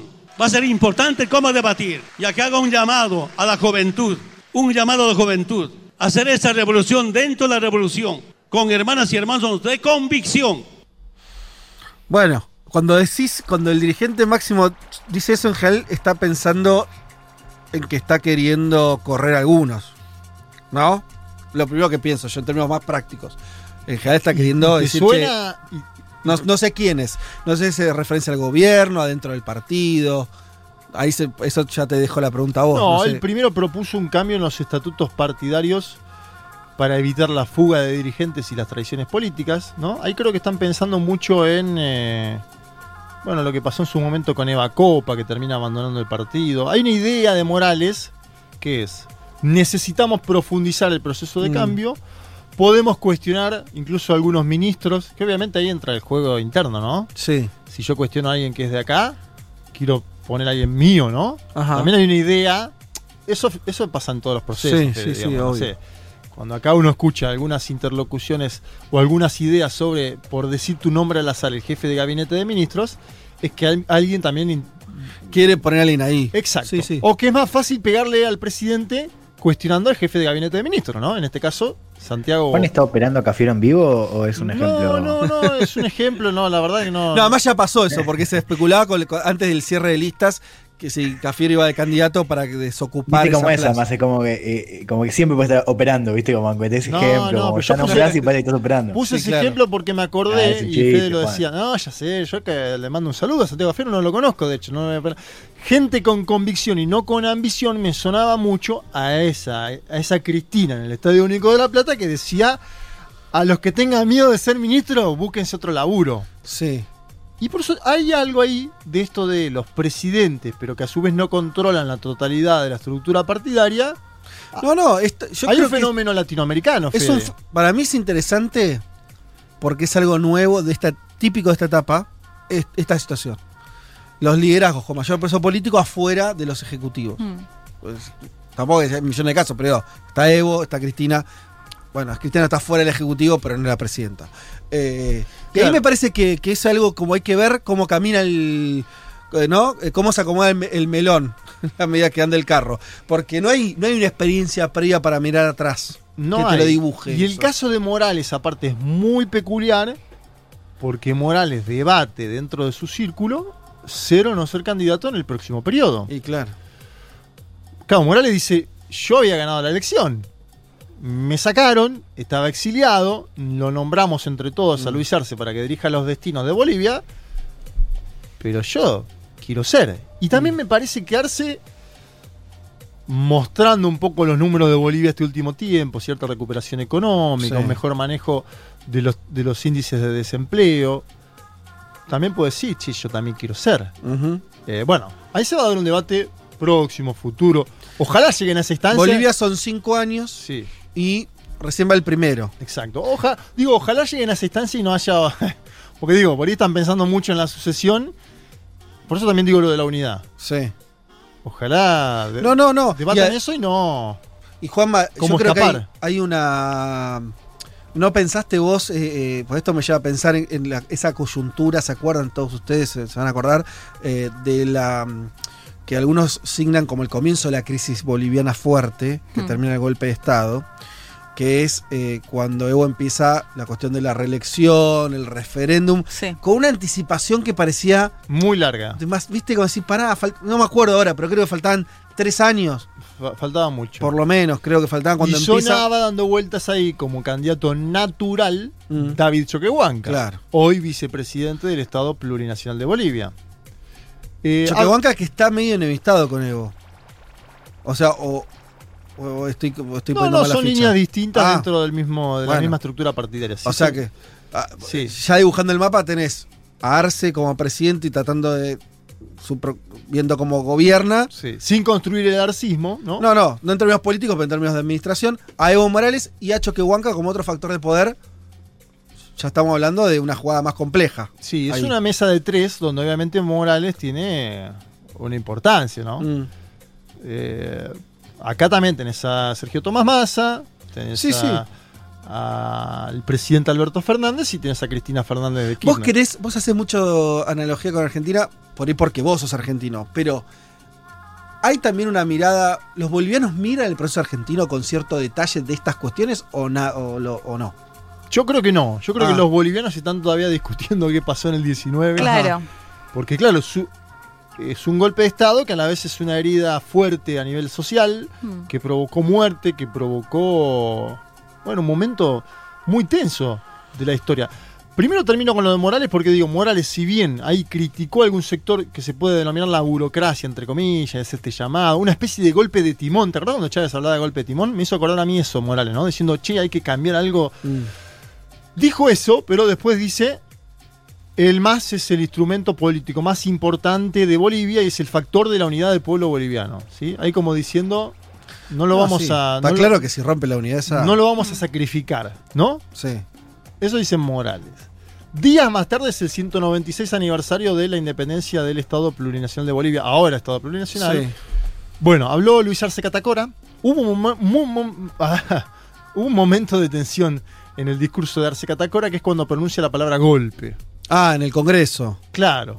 Porque todavía hay un debate de qué pasó en el 19. Sí, eso es importante marcarlo. No es que están todos de acuerdo en que un golpe, ni de casualidad. Las bancadas de la oposición De toda la oposición, ¿no es cierto? Corean no fue fraude, las de Camacho y las de Carlos de Mesa, Las bancadas eh, del MAS, en ese caso, la bancada del MAS, dice que fue golpe, con pancartas, que fue golpe, y entonando Lucho Lucho. Escuchemos a Luis Arce en el aniversario de la independencia de Bolivia hablando sobre el golpe de Estado. Nos dejaron sin recursos, sin salud, sin educación, sin institucionalidad, sin cultura, sin gobierno e incertidumbre, sin derechos humanos ni libertad de expresión, como en todas las dictaduras de nuestra historia. Tenemos que, te- que terminar de cerrar la crisis política abierta por quienes a través de golpes de Estado y cómplices internacionales para reprimir al pueblo siempre quieren imponer con violencia lo que no consiguen democráticamente en las urnas. Otro discurso encendido de Arce, ¿no? Van dos. Te pasé el del MAS y este. Arce un tipo un tono más abajo.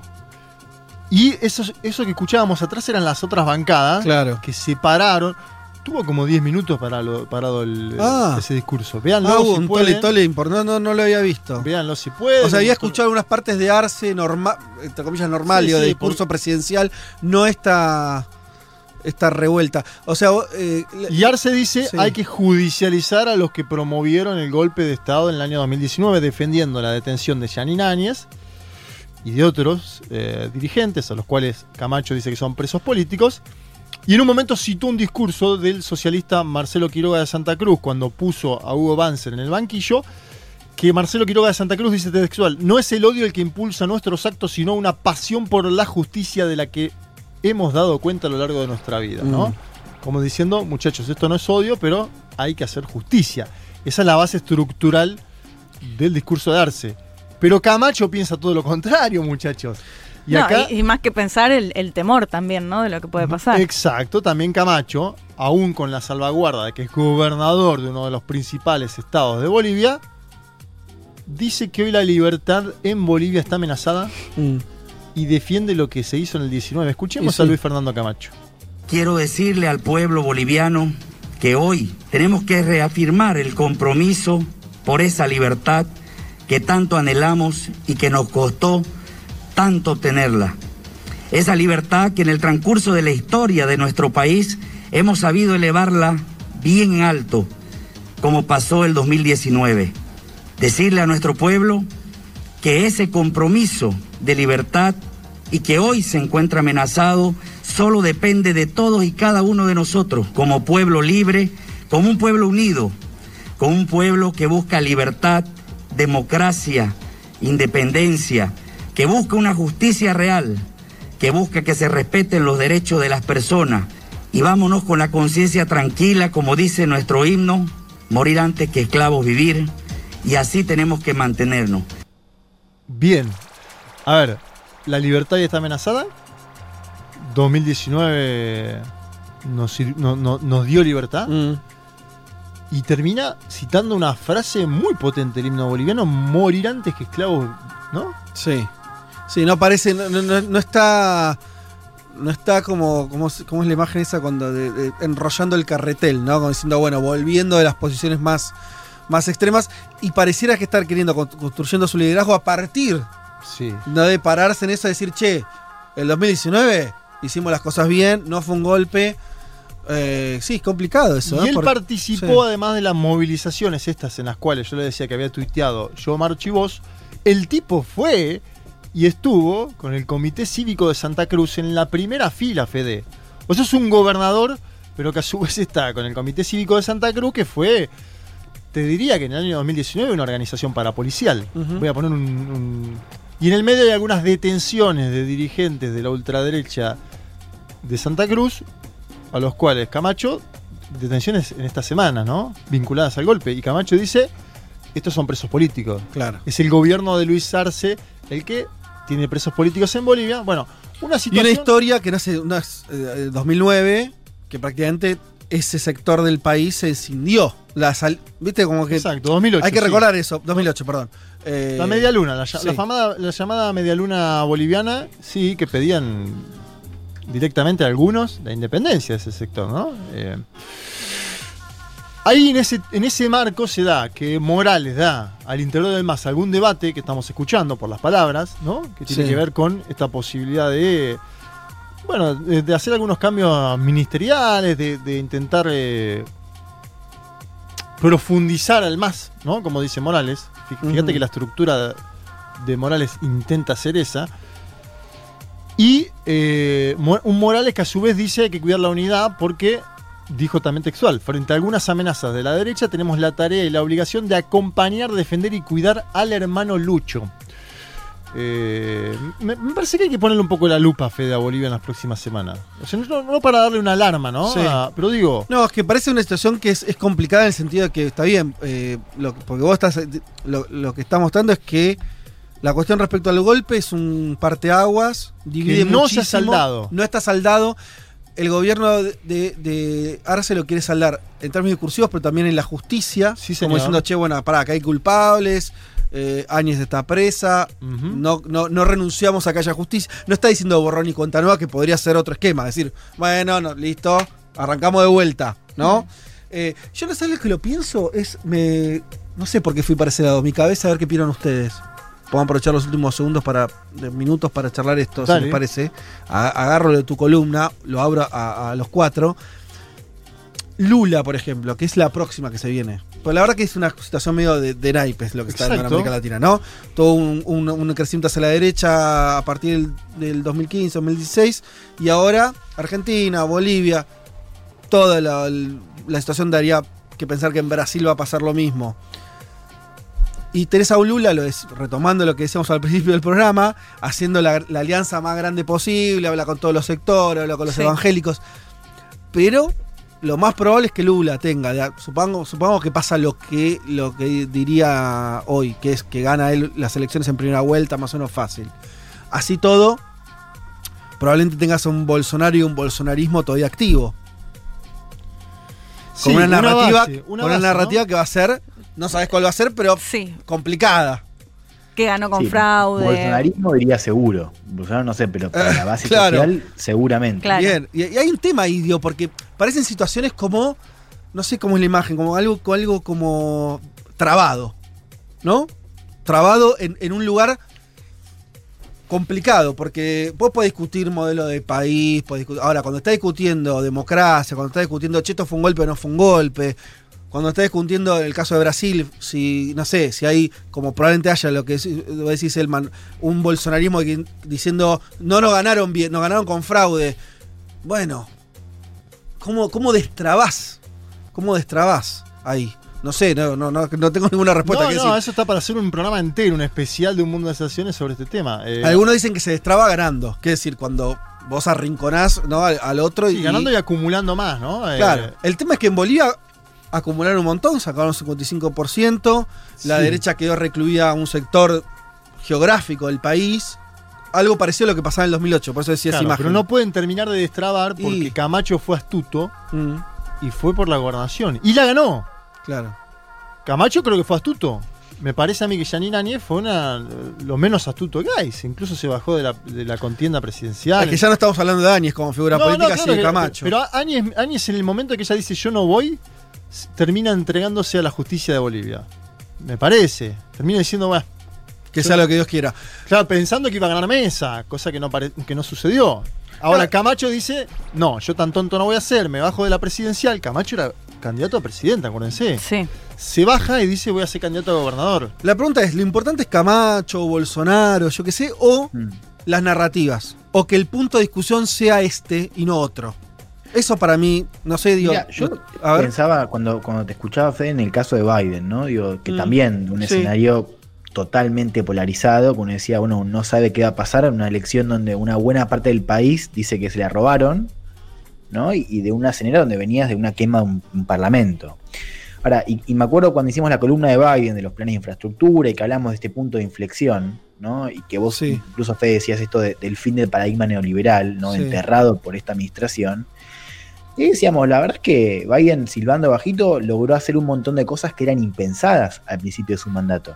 A lo que hoy digo, me parece que es un caso, quizás ahora en, en vacunación se, empieza a ver como una desconfianza del gobierno que se traduce en un problema de sanidad pública.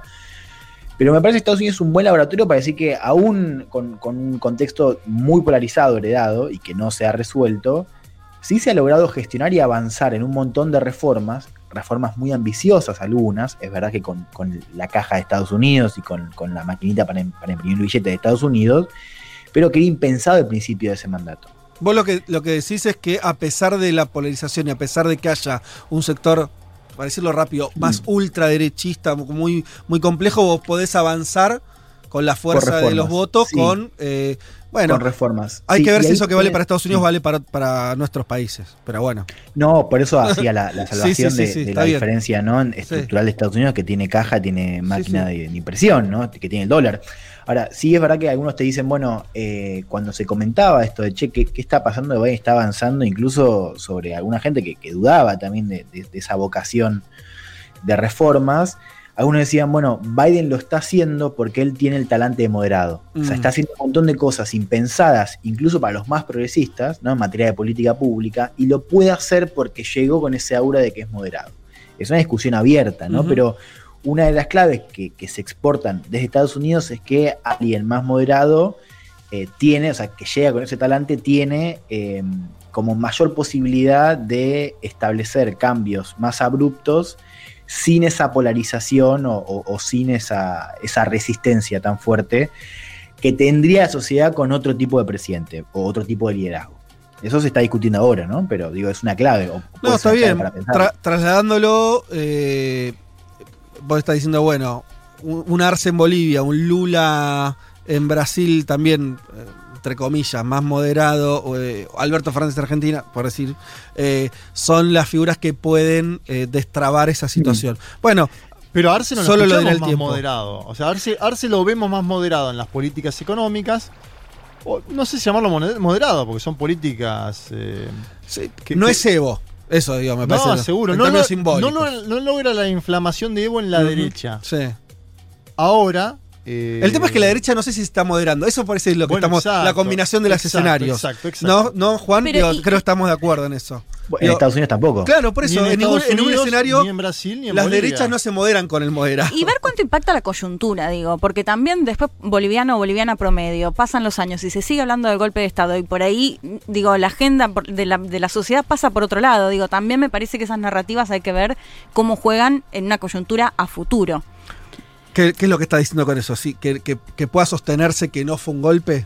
Sí, o sea, que fue un golpe o que no fue un golpe, o una posible denuncia de Mm. fraude en Brasil, digo, me parece que también ahí cuando empieza a pasar el tiempo es eh, qué puede pasar con la coyuntura del boliviano, boliviana, brasileño, brasileña, eh, común, digamos, fuera de Sí, la de a pie. política, claro, que por ahí ¿Cuáles le- su vida cotidiana pasa por otro lado y, Claro, pregúntame si me importa, al final, de dos, tres años después... eh, bueno, no, no Bueno. tan pregúntame si me importa, pero que no es lo, lo- lo principal para él en el día a día. Por eso Arce habla del bono contra el hambre. Dice, nosotros acá impulsamos el bono contra el hambre, le sirvió a tantos millones de bolivianas y bolivianos, por eso dice bajó el Sí. desempleo. O sea, da, da- da indicadores que si uno los mira en términos de lo que fue este, este casi año de gobierno, se va a cumplir en noviembre, son positivos incluso en la pandemia en Bolivia, ¿no? Sí, además Arce que llega como el padre del milagro económico de Bolivia, ¿no? Yo igual creo que esa, esta cu- esa cuestión, yo creo que son trascendentales. Lo pienso en la Argentina de los 80.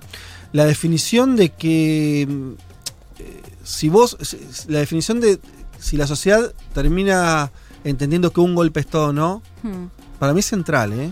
Y más Seguro. allá de lo económico, creo que sí impacta a las generaciones futuras. No, sí, me refería a una cuestión de agenda, digo. De, No, no, eso seguro. Seguro, seguro que hay preocupaciones inmediatas. Yo sé. Lo que quiero decir es cómo se sale de este debate. Mm. Y está bien que lo. Me parece está bueno esto de, de hacer comparativas, eh, eh, porque son escenarios distintos, pero que tienen un punto en que se juntan los de Estados Unidos, lo de Bolivia, lo de Brasil, la Argentina, etcétera. ¿Cómo se salen algunos debates? Después te dibujan el escenario de mucho tiempo posterior. Sí.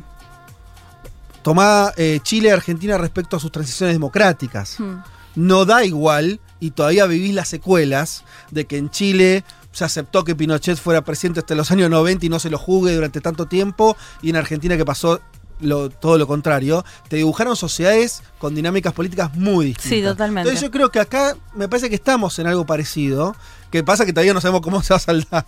Y después No lo otro, la comparativa que está buena, en otro momento por ahí hablamos más del tema Brasil en profundidad. En Estados Unidos no se lo judicializó a Donald Trump por lo que hizo, ¿no? Se Este, intentó y no se pudo. Bueno. ¿Qué va a hacer Luis Ignacio Lula da Silva en caso de que llegue y falte un año? Sí. Son todas especulaciones. Con Jair Mesías Bolsonaro. Mm, No, por la gestión de la pandemia. sí.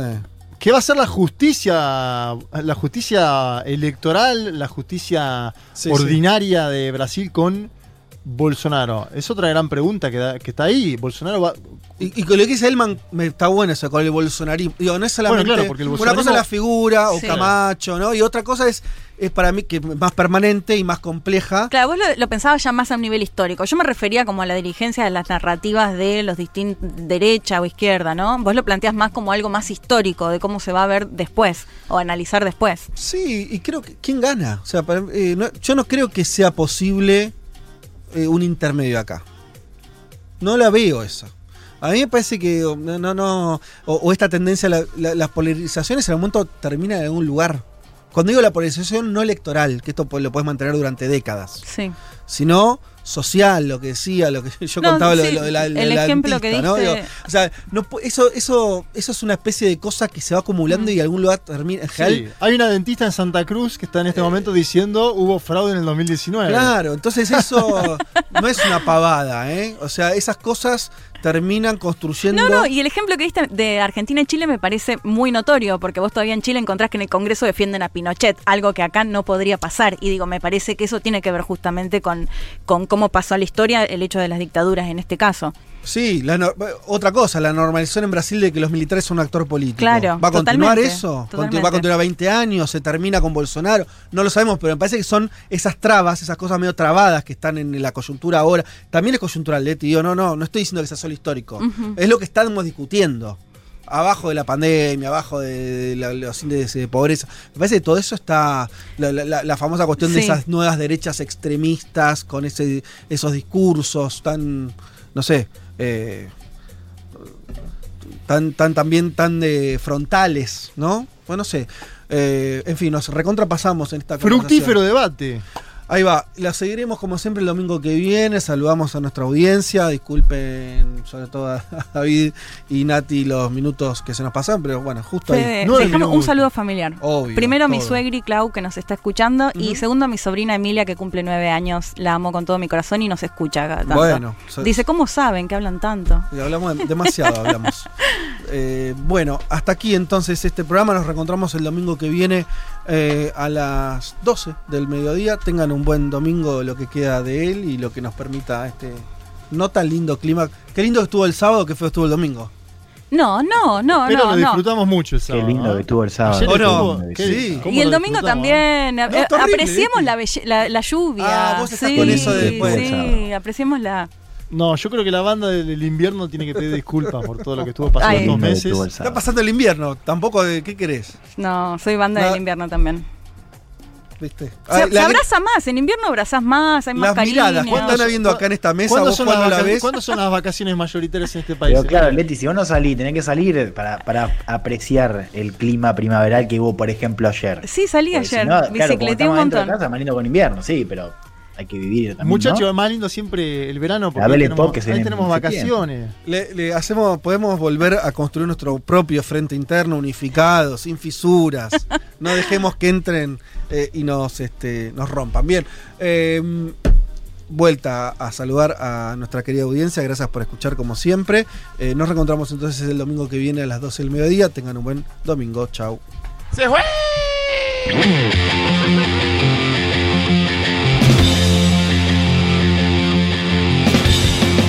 Eh, señoras y señores, eh, muchas tardes y buenas gracias.